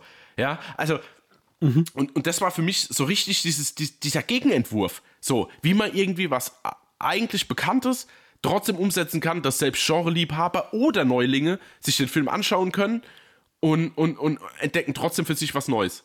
Also deswegen finde ich, Ja. der Film macht wirklich viel richtig. Und vor allen Dingen finde ich es halt toll, dass der halt so, so unbekümmert mit, also es gibt halt nicht so viele bekannte Schauspieler. Also es gibt ja selten in so Low-Budget-Horrorfilmen, aber da ist ja wirklich so, außer Miranda Otto kannte man eigentlich niemand, oder? Ich kannte die auch nicht alle. Ja, ich kannte niemanden außer Miranda Otto. Nee, für mich waren, waren das jetzt auch alles äh, Genau. neue Gesichter, sage ich mal. Also ich glaube, ähm, ich weiß jetzt den Namen nicht mehr, die ähm, äh, Anführerin von, von dieser Gruppe, Ja, die diese die Hand Haley hat, quasi. Ähm, die kenne ich aus, aus einem Ah, anderen okay. Stoff, habe ich die gesehen. Die war bei irgendwas, war die, war die dabei, aber Ah, was war das denn? Die war bei irgendwas, was ich letztens geguckt habe, dabei. Ja, ich gucke gleich nochmal, das, fällt- das wird mir wieder einfallen. Ähm, Ah, Nine Perfect Strangers vielleicht. ja, genau. Ja, ja. Ja, ja. Die war eine der. Ähm, Töchter von Michael Shannon. äh, nee, nee, gar nicht. Die war, das war ja dieses Ressort und sie war eine, glaube ich, dieser Personen, die auf dem Ressort die Leute äh, anleitet und da so ein bisschen Ah, äh, okay, Betreuerin okay, okay. ist. Ja, klar, das kommt auch hin. Ja, ja, ich meine, da Okay. kenne ich die, genau. Ich habe damit aber, ich, ich mag das ja eh immer, frische Gesichter zu sehen, weil du halt auch immer so ein bisschen unvoreingenommener dann an die Sache gefühlt rangehst. Wenn du was guckst und siehst Menschen, die du so noch nicht kennst, das ist dann immer, die haben dann halt eine Möglichkeit, dich mal ganz unvoreingenommen zu begeistern. Und das finde ich dann immer cool. Also da muss ich sagen, das fand ich dann schon sehr, sehr prickelnd. Und ich, ich bin auch gespannt, wie der Film beim Rewatch sich angucken wird. Also ich möchte den gern nochmal gucken, auf jeden Fall. Weil, wenn wir vielleicht schon mal so ein bisschen vorgreifen, was die, die Bewertung betrifft, also ich habe ihn mit drei Sternen von fünf bewertet. Erstmal, weil ich dachte, ah, vielleicht mit ein bisschen mehr Raffinesse hätte da noch mehr gehen können, aber wie du es auch schon gesagt hast, so im Nachgang betrachtet, auch so, wenn man sich noch mal durch die einzelnen Szenen durchdenkt, also ich sage jetzt einfach mal äh, grafische Gewalt, wenn es um eine Person geht, die da besessen ist, äh, das war schon eine ja. harte Nummer und die war, also die hatte wirklich so, wie ich es vorhin schon gesagt habe, Hereditary Vibes. Also es war so selbes Kaliber, so auf die Art, ne? Ja, wobei es sich länger zieht, halt gefühlt hier. Ja, ja, die haben halt deutlich mehr drauf gehalten. Und auch das, was der Person halt widerfährt, ist so krass und, so, dass du wirklich Mitleid hast. Und, und äh, ich weiß nicht, warum es mich an dem Tag im Kino nicht so gepackt hat. Es hat mich im Nachgang Ja. in der Überlegung mehr Ja. gepackt wie im Film. Ja. Und ich glaube, dass das sich noch mal bei mir stärker äh, zeigen wird, wenn ich den noch mal gucke und auch die Thematik, wie diese Gruppe von Jugendlichen halt auch mit diesen, ja, mit dieser Thematik Besessenheit umgeht. Also, dass das wie so eine Art Partyspiel ist. Sowas habe ich noch nie Ja, gesehen eigentlich. Also auch die, die Leichtigkeit, also mit die Leichtigkeit, mit der sie auch diese scheinbare Gefahr überhaupt Mhm. nicht wahrnehmen, die da ja äh, herrscht. Das ist ja für die eigentlich nur, äh, guck mal, voll krass und, und voll verrückt, Ja. sich zu erschrecken. Und, und, aber was da eigentlich im Hintergrund wabert, das, dessen sind die sich ja nicht bewusst. Ja, und das könnte ja auch, das äh, zeugt ja auch von gewissem Geschick auch oder handwerklichem Geschick dieser Regisseure gegenüber, wenn man sich überlegt, wie der Erstlingswerk, du hast ja sogar in dieser, also ich gebe dir recht, und normalerweise könnte es ja schon ein Moment sein, wo du sagst, ja komm, wer macht denn das? Also wenn ich das sehe, eigentlich sage ich, hätte ich niemals auf einer Party gemacht. Also das kann ich dir jetzt zu Ja. 100% sagen, dass ich das nicht gemacht hätte. So, und nenn mich Schisser, ja. so, aber wie quatschig, also wie vielen Leuten könnten das eigentlich passieren, die den Film schauen und denken, naja gut, sorry, das ist ja alles schon total unrealistisch, ich kann da nicht mehr mitfiebern, weil das ist ja Quatsch, dass man das überhaupt macht. Der Film kriegt es hin, dir einmal Mhm. so zu übersetzen, dass du das anschaust und denkst, ja klar, es gibt Leute, die machen das halt. Ja. Und dann geht er sogar noch hin und baut eine Montage ein in dem quasi du im Schnellablauf siehst, wie quasi so ein Abend vorgeht und wer alles diese Hand ausprobiert und macht und tut. Wie Mhm. schnell könnte das ins Quatschige und ins dämliche Project X-Dings abrutschen? Ist es aber Ja, nicht. ja. Es bleibt trotzdem, diese Szene ist rum und du bist trotzdem wieder drin und denkst, oh Gott, oh Gott. Und das finde ich, also, Ja. das ist schon mehr als gut.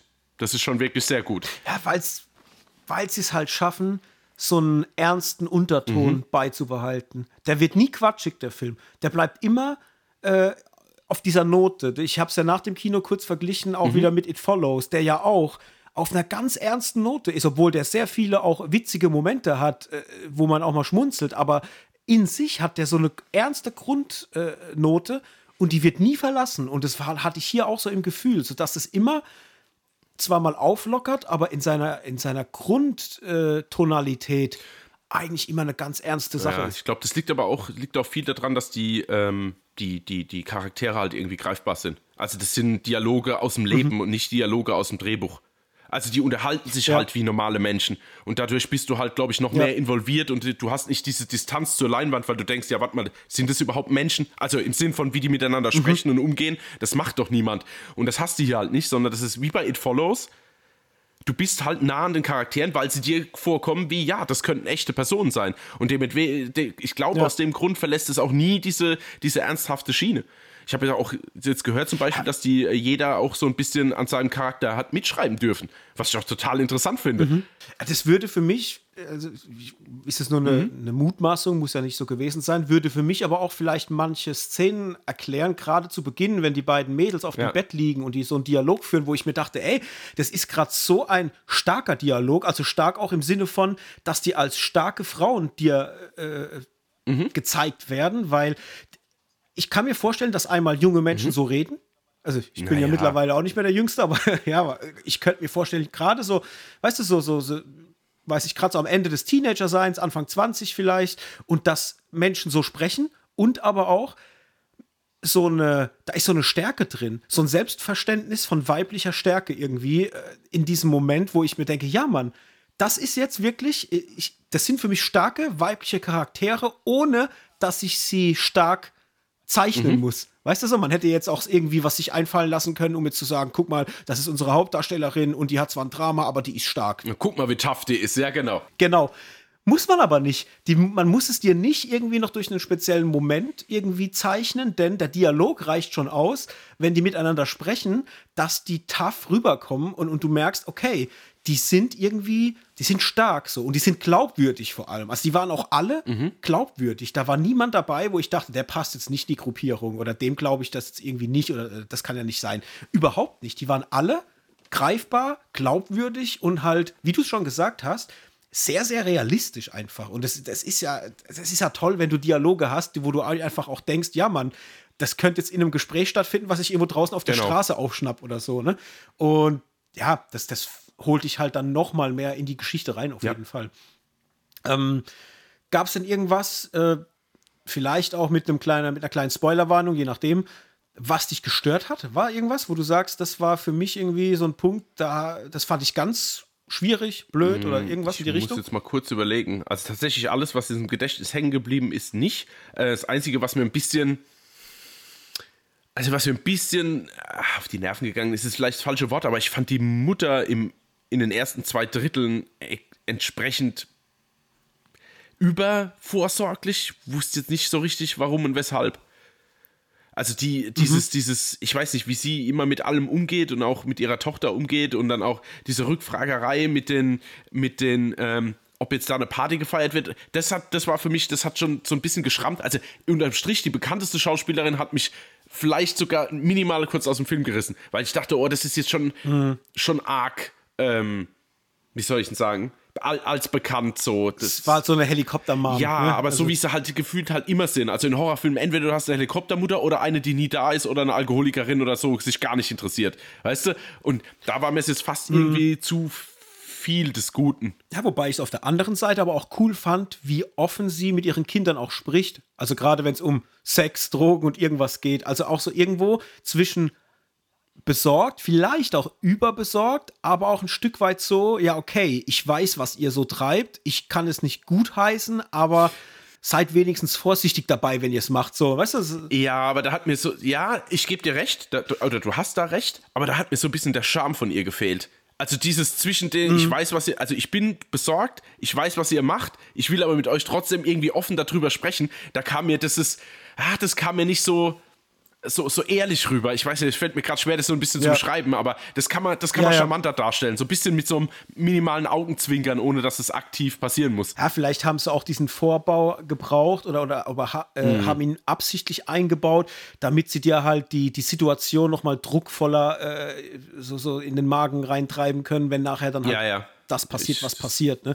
Weil letztendlich ist es ja der einzige Sinn des Ganzen, warum man die Helikoptermom so darstellt, damit halt nachher, ja, sie will halt nicht, dass gewisse Dinge passieren und wie soll es anders sein? Es passiert Klar. halt dann, ja. Äh, wahrscheinlich war, war das so der Grund.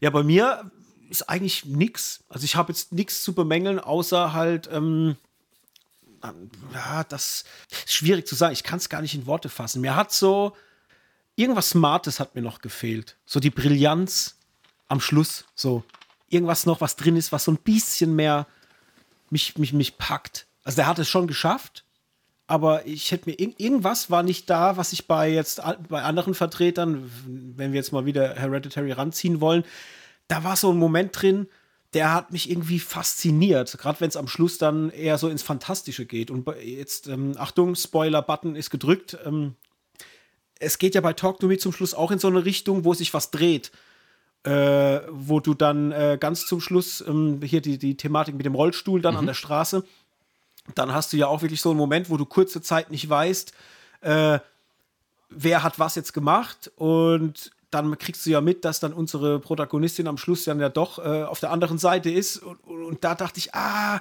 der Moment hat mich jetzt nicht so fasziniert und gekriegt, wie ich mir es gewünscht hätte, mhm. dass er es tut. Also da hätte ein bisschen mehr gehen können. Also die, den, gerade den Schlussmoment, den fand ich jetzt nicht quatschig, aber zu, ah, vielleicht ein bisschen zu lapidar. So, weißt du, warum, warum haben die jetzt zum Beispiel, äh, ich weiß nicht, ob die, die haben doch irgendwie äh, Spanisch geredet oder sowas, ne, die dann äh, die, die Hand beschwört haben.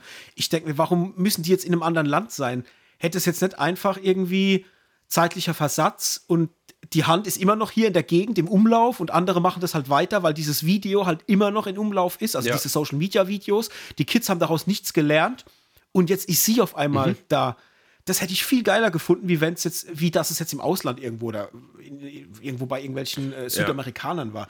Das fand ich dann so, ah, das, das habe ich jetzt so, da denke ich mich halt wieder zu viel rein, aber das, das habe ich jetzt nicht so arg gern gemocht, muss ich sagen. Das ist für das den Netflix-Nachfolger äh, Talk to Me Barcelona. ja, genau. ja. Talk to me Europe. Ja, äh, ja genau, richtig. Eurotrip. oh Mann. Ähm, ja, äh, ansonsten, wir haben ja nach dem Kino noch kurz darüber geredet, was ich noch einen interessanten Fakt finde, ist, dass nicht ganz so klar hervorgeht, ob alle, die tot sind, gleichzeitig böse werden. Also ob ihr Geister da sein, ob, ob das böse mhm. Charaktere sind oder ob man vielleicht, äh, ja, oder ob nur Geister dir erscheinen, die vielleicht sogar in der Hölle oder aus der Hölle kommen. Also das war ja so ein bisschen unsere, unsere Gedanken, mhm. die wir da reingepackt haben. Vielleicht, ich meine, wir sind ja im Spoiler-Part, man kann es ja so sagen. Letztendlich ist es ja so, dass die Erscheinung ihrer Mutter ja nachher zu nichts Gutem führt und du ja mutmaßen musst, dass die Mutter zu Lebzeiten aufgrund von einem Brief dahinterlassen wurde, ähm, Probleme hatte, sich deswegen halt selbst äh, umgebracht hat. Und ähm, es ist ja klar, dass jemand, der Natürlich in die Hölle geht, kommt. Äh, wenn man jetzt mal ne, in die Hölle kommt, und vielleicht deswegen auch dann der Geist sie auf eine Fährte ge ge gelockt hat, die halt schlecht ist und du vielleicht nur Geister halt beschwören kannst, die schlecht sind. Und, oder ob halt jeder, der irgendwie ein Geist wird, automatisch schlecht ist, weil ja letztendlich die Geister, zumindest mal die, die man im Film sieht, die, die beschwört werden, ja so gesehen nichts Gutes wollen.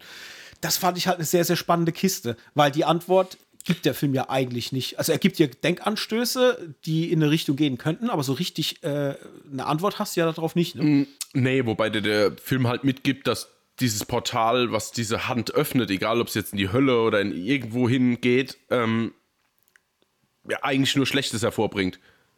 Also so, so weit mhm. ist ja schon mal klar. Du hast kein eines Beispiel von einem guten Geist. So, zumindest ja. zum Schluss dann ist dir, ist ja, das klar, dass, genau. es, dass es so nicht ist. Und von daher ähm, nehme ich das halt mal als gegeben. Also würde ich einfach sagen, es ist halt ein Portal irgendwie in die Vorhölle oder in die Hölle. Und ja, da wissen wir ja, da leben keine guten Menschen. Wohl wahr. Wobei mir dieses Thema mit, also äh, gerade weil wir es jetzt über die Hölle haben, es gab ja einmal diese genau Szene, genau wo sie, wo Ja. sie den Bruder sucht in, Ja. in der Geisterwelt, der ja da scheinbar äh, von Geistern zurückgehalten wird, um nicht wieder in sein physisches Dasein zurückzukommen. Und da siehst du ja, dass der quasi gequält wird von so ganz vielen Geistern. Und diese Szene, die sieht ja schon sehr aus wie, wie so ein Szenario aus der Hölle. Also dieses gequält werden von vielen, äh, keine Ahnung, Geistern, Dämonen etc. und dass er da so gequält da liegt und, und, und sich dem ergeben muss, das ist ja eigentlich, eigentlich ist es ja sinnbildlich für ein Höllenszenario, wenn man so will. Also ich, so, so würde ich es mir vorstellen. Prinzipiell schon, genau, wobei man ja immer vorsichtig sein muss, wer da wem was zeigt, gell? Wie, wie, wie meinst du? Naja, das kriegt sie ja von ihrer Mutter gezeigt, oder? Nee, nee, nee, nee, von dem Mädchen. Die, die ist doch, die sieht doch so ein kleines Mädchen. Ach ja, und das Mädchen nimmt sie dann mit. Ja, ich, ich bring dich dahin, ich zeig dir das. Ja, genau, ja, ja, genau. Jetzt ist halt die Frage, okay, Ja. äh, okay, dann verstehe ich jetzt auch nochmal deinen Punkt mit, sind alle Geister böse, und es ist ja doch nicht so ganz klar. Weil es kann ja sein, dass das Mädchen auch böse ist und zeigt dir einfach irgendwas, weil wir wissen ja dann alle zum Schluss, dass es ja so eigentlich gar nicht ist, wie sie es da gezeigt bekommt. Mhm. Ja. Ja. Na, jetzt, Genau. okay, äh, ich weiß, aber man, weiß halt auch nicht, ob es dann wirklich ein echtes Bild in die Hölle ist oder einfach nur ein Bild, um zu unterstreichen, so, ey, du musst den jetzt umbringen, weil du weißt, ja. Genau. Puh, ganz schön, viel, ganz schön kompliziert. Schaut euch den Film an, dass ihr versteht, was wir meinen. Ja, ansonsten habe ich gar nicht mehr so viel zu sagen. Äh, bei dir noch irgendwas Wichtiges, was du dir noch oder was dir noch auf der Seele brennt? Nee, überhaupt nicht. Also wie gesagt, ich habe selten, selten mit, oder mir ist selten passiert, dass ein Film quasi im Nachhinein, dass ich eigentlich über einen für mich belanglosen Film so viel habe noch drüber nachdenken müssen und es auch mit anderen Leuten noch hatte, denen ich das erzählt habe. Und der wirklich so gewachsen ist, dass ich mich auf einen Rewatch freue, aber nicht so allein für mich, sondern ich würde mir da gern so eine, ich will jetzt nicht eine Schar von Menschen sagen, aber so ein paar so, so ein bisschen so ein Mischding. Vielleicht jemand noch, der horroraffin ist und dann vielleicht noch ein, zwei, die so mit Horrorfilmen vielleicht nicht so viel am Hut haben und dann mal einfach schauen, wie die Reaktionen sind während dem Film und nach dem Film. Das würde mich extrem interessieren. Und ich habe halt Ja. auch gemerkt, wie meine interne, Be also meine Bewertung eigentlich hochging. Also ich habe mir jetzt drei Sterne gegeben und eigentlich hätte ich mir jetzt unterm Strich gern dreieinhalb gegeben. Da wäre ich jetzt eher. Wird es Zeit, äh, den dann halt noch mal zu rewatchen ne? und zu gucken, was da so geht. Ja, von mir, äh, ich kann nur sagen, cooler Film, gerade für Horrorfans macht der richtig Spaß. Ich würde behaupten, äh, dass der definitiv Erfolg, ein großer Erfolg war, auch für A24. Ich meine, der hat viereinhalb Millionen gekostet. Der ist jetzt irgendwie bei 10,5 Millionen, was er schon reingeholt hat. Also definitiv da auch erfolgreich äh, an der Kinokasse.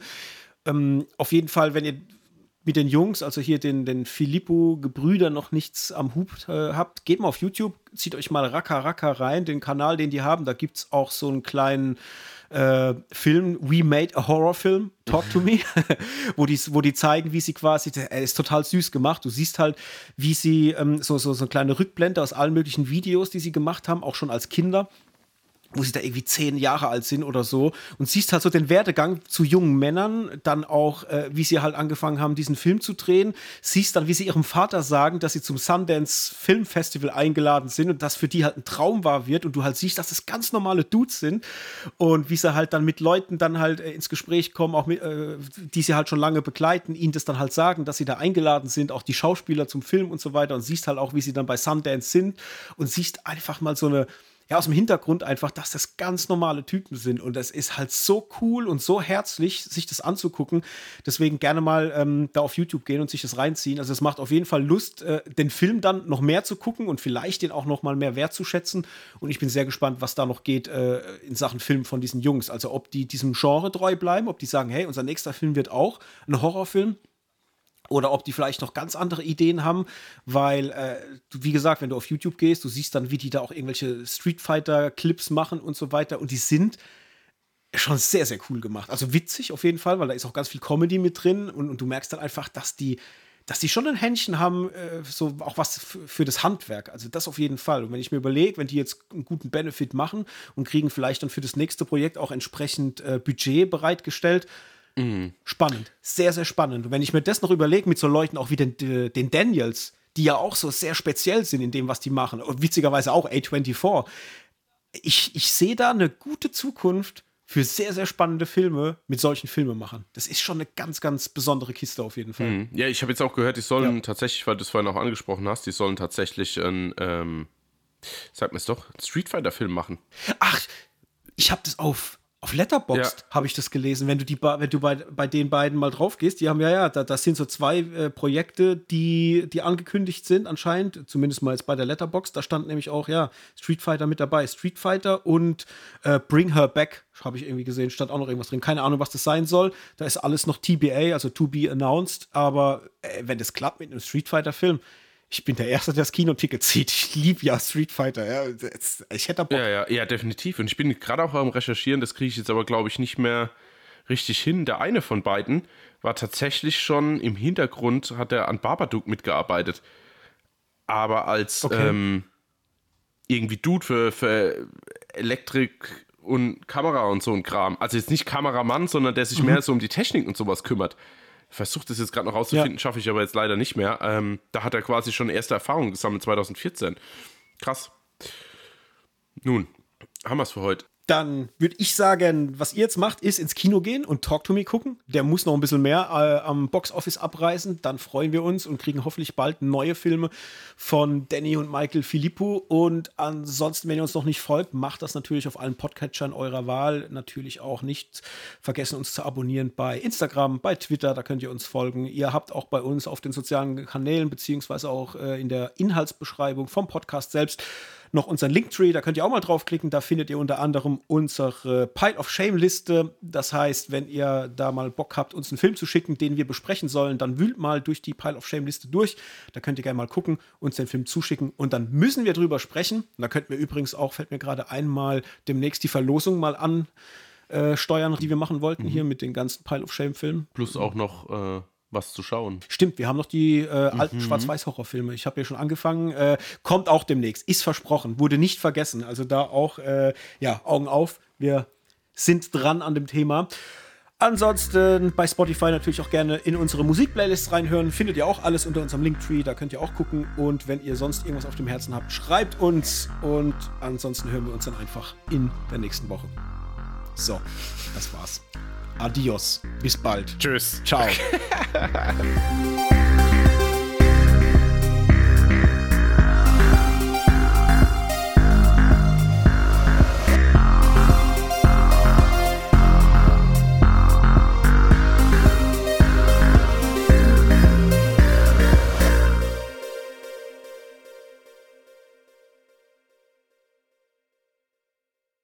Dieser Podcast ist Teil des Podcast-Netzwerks dbpdw. Die besten Podcasts der Welt.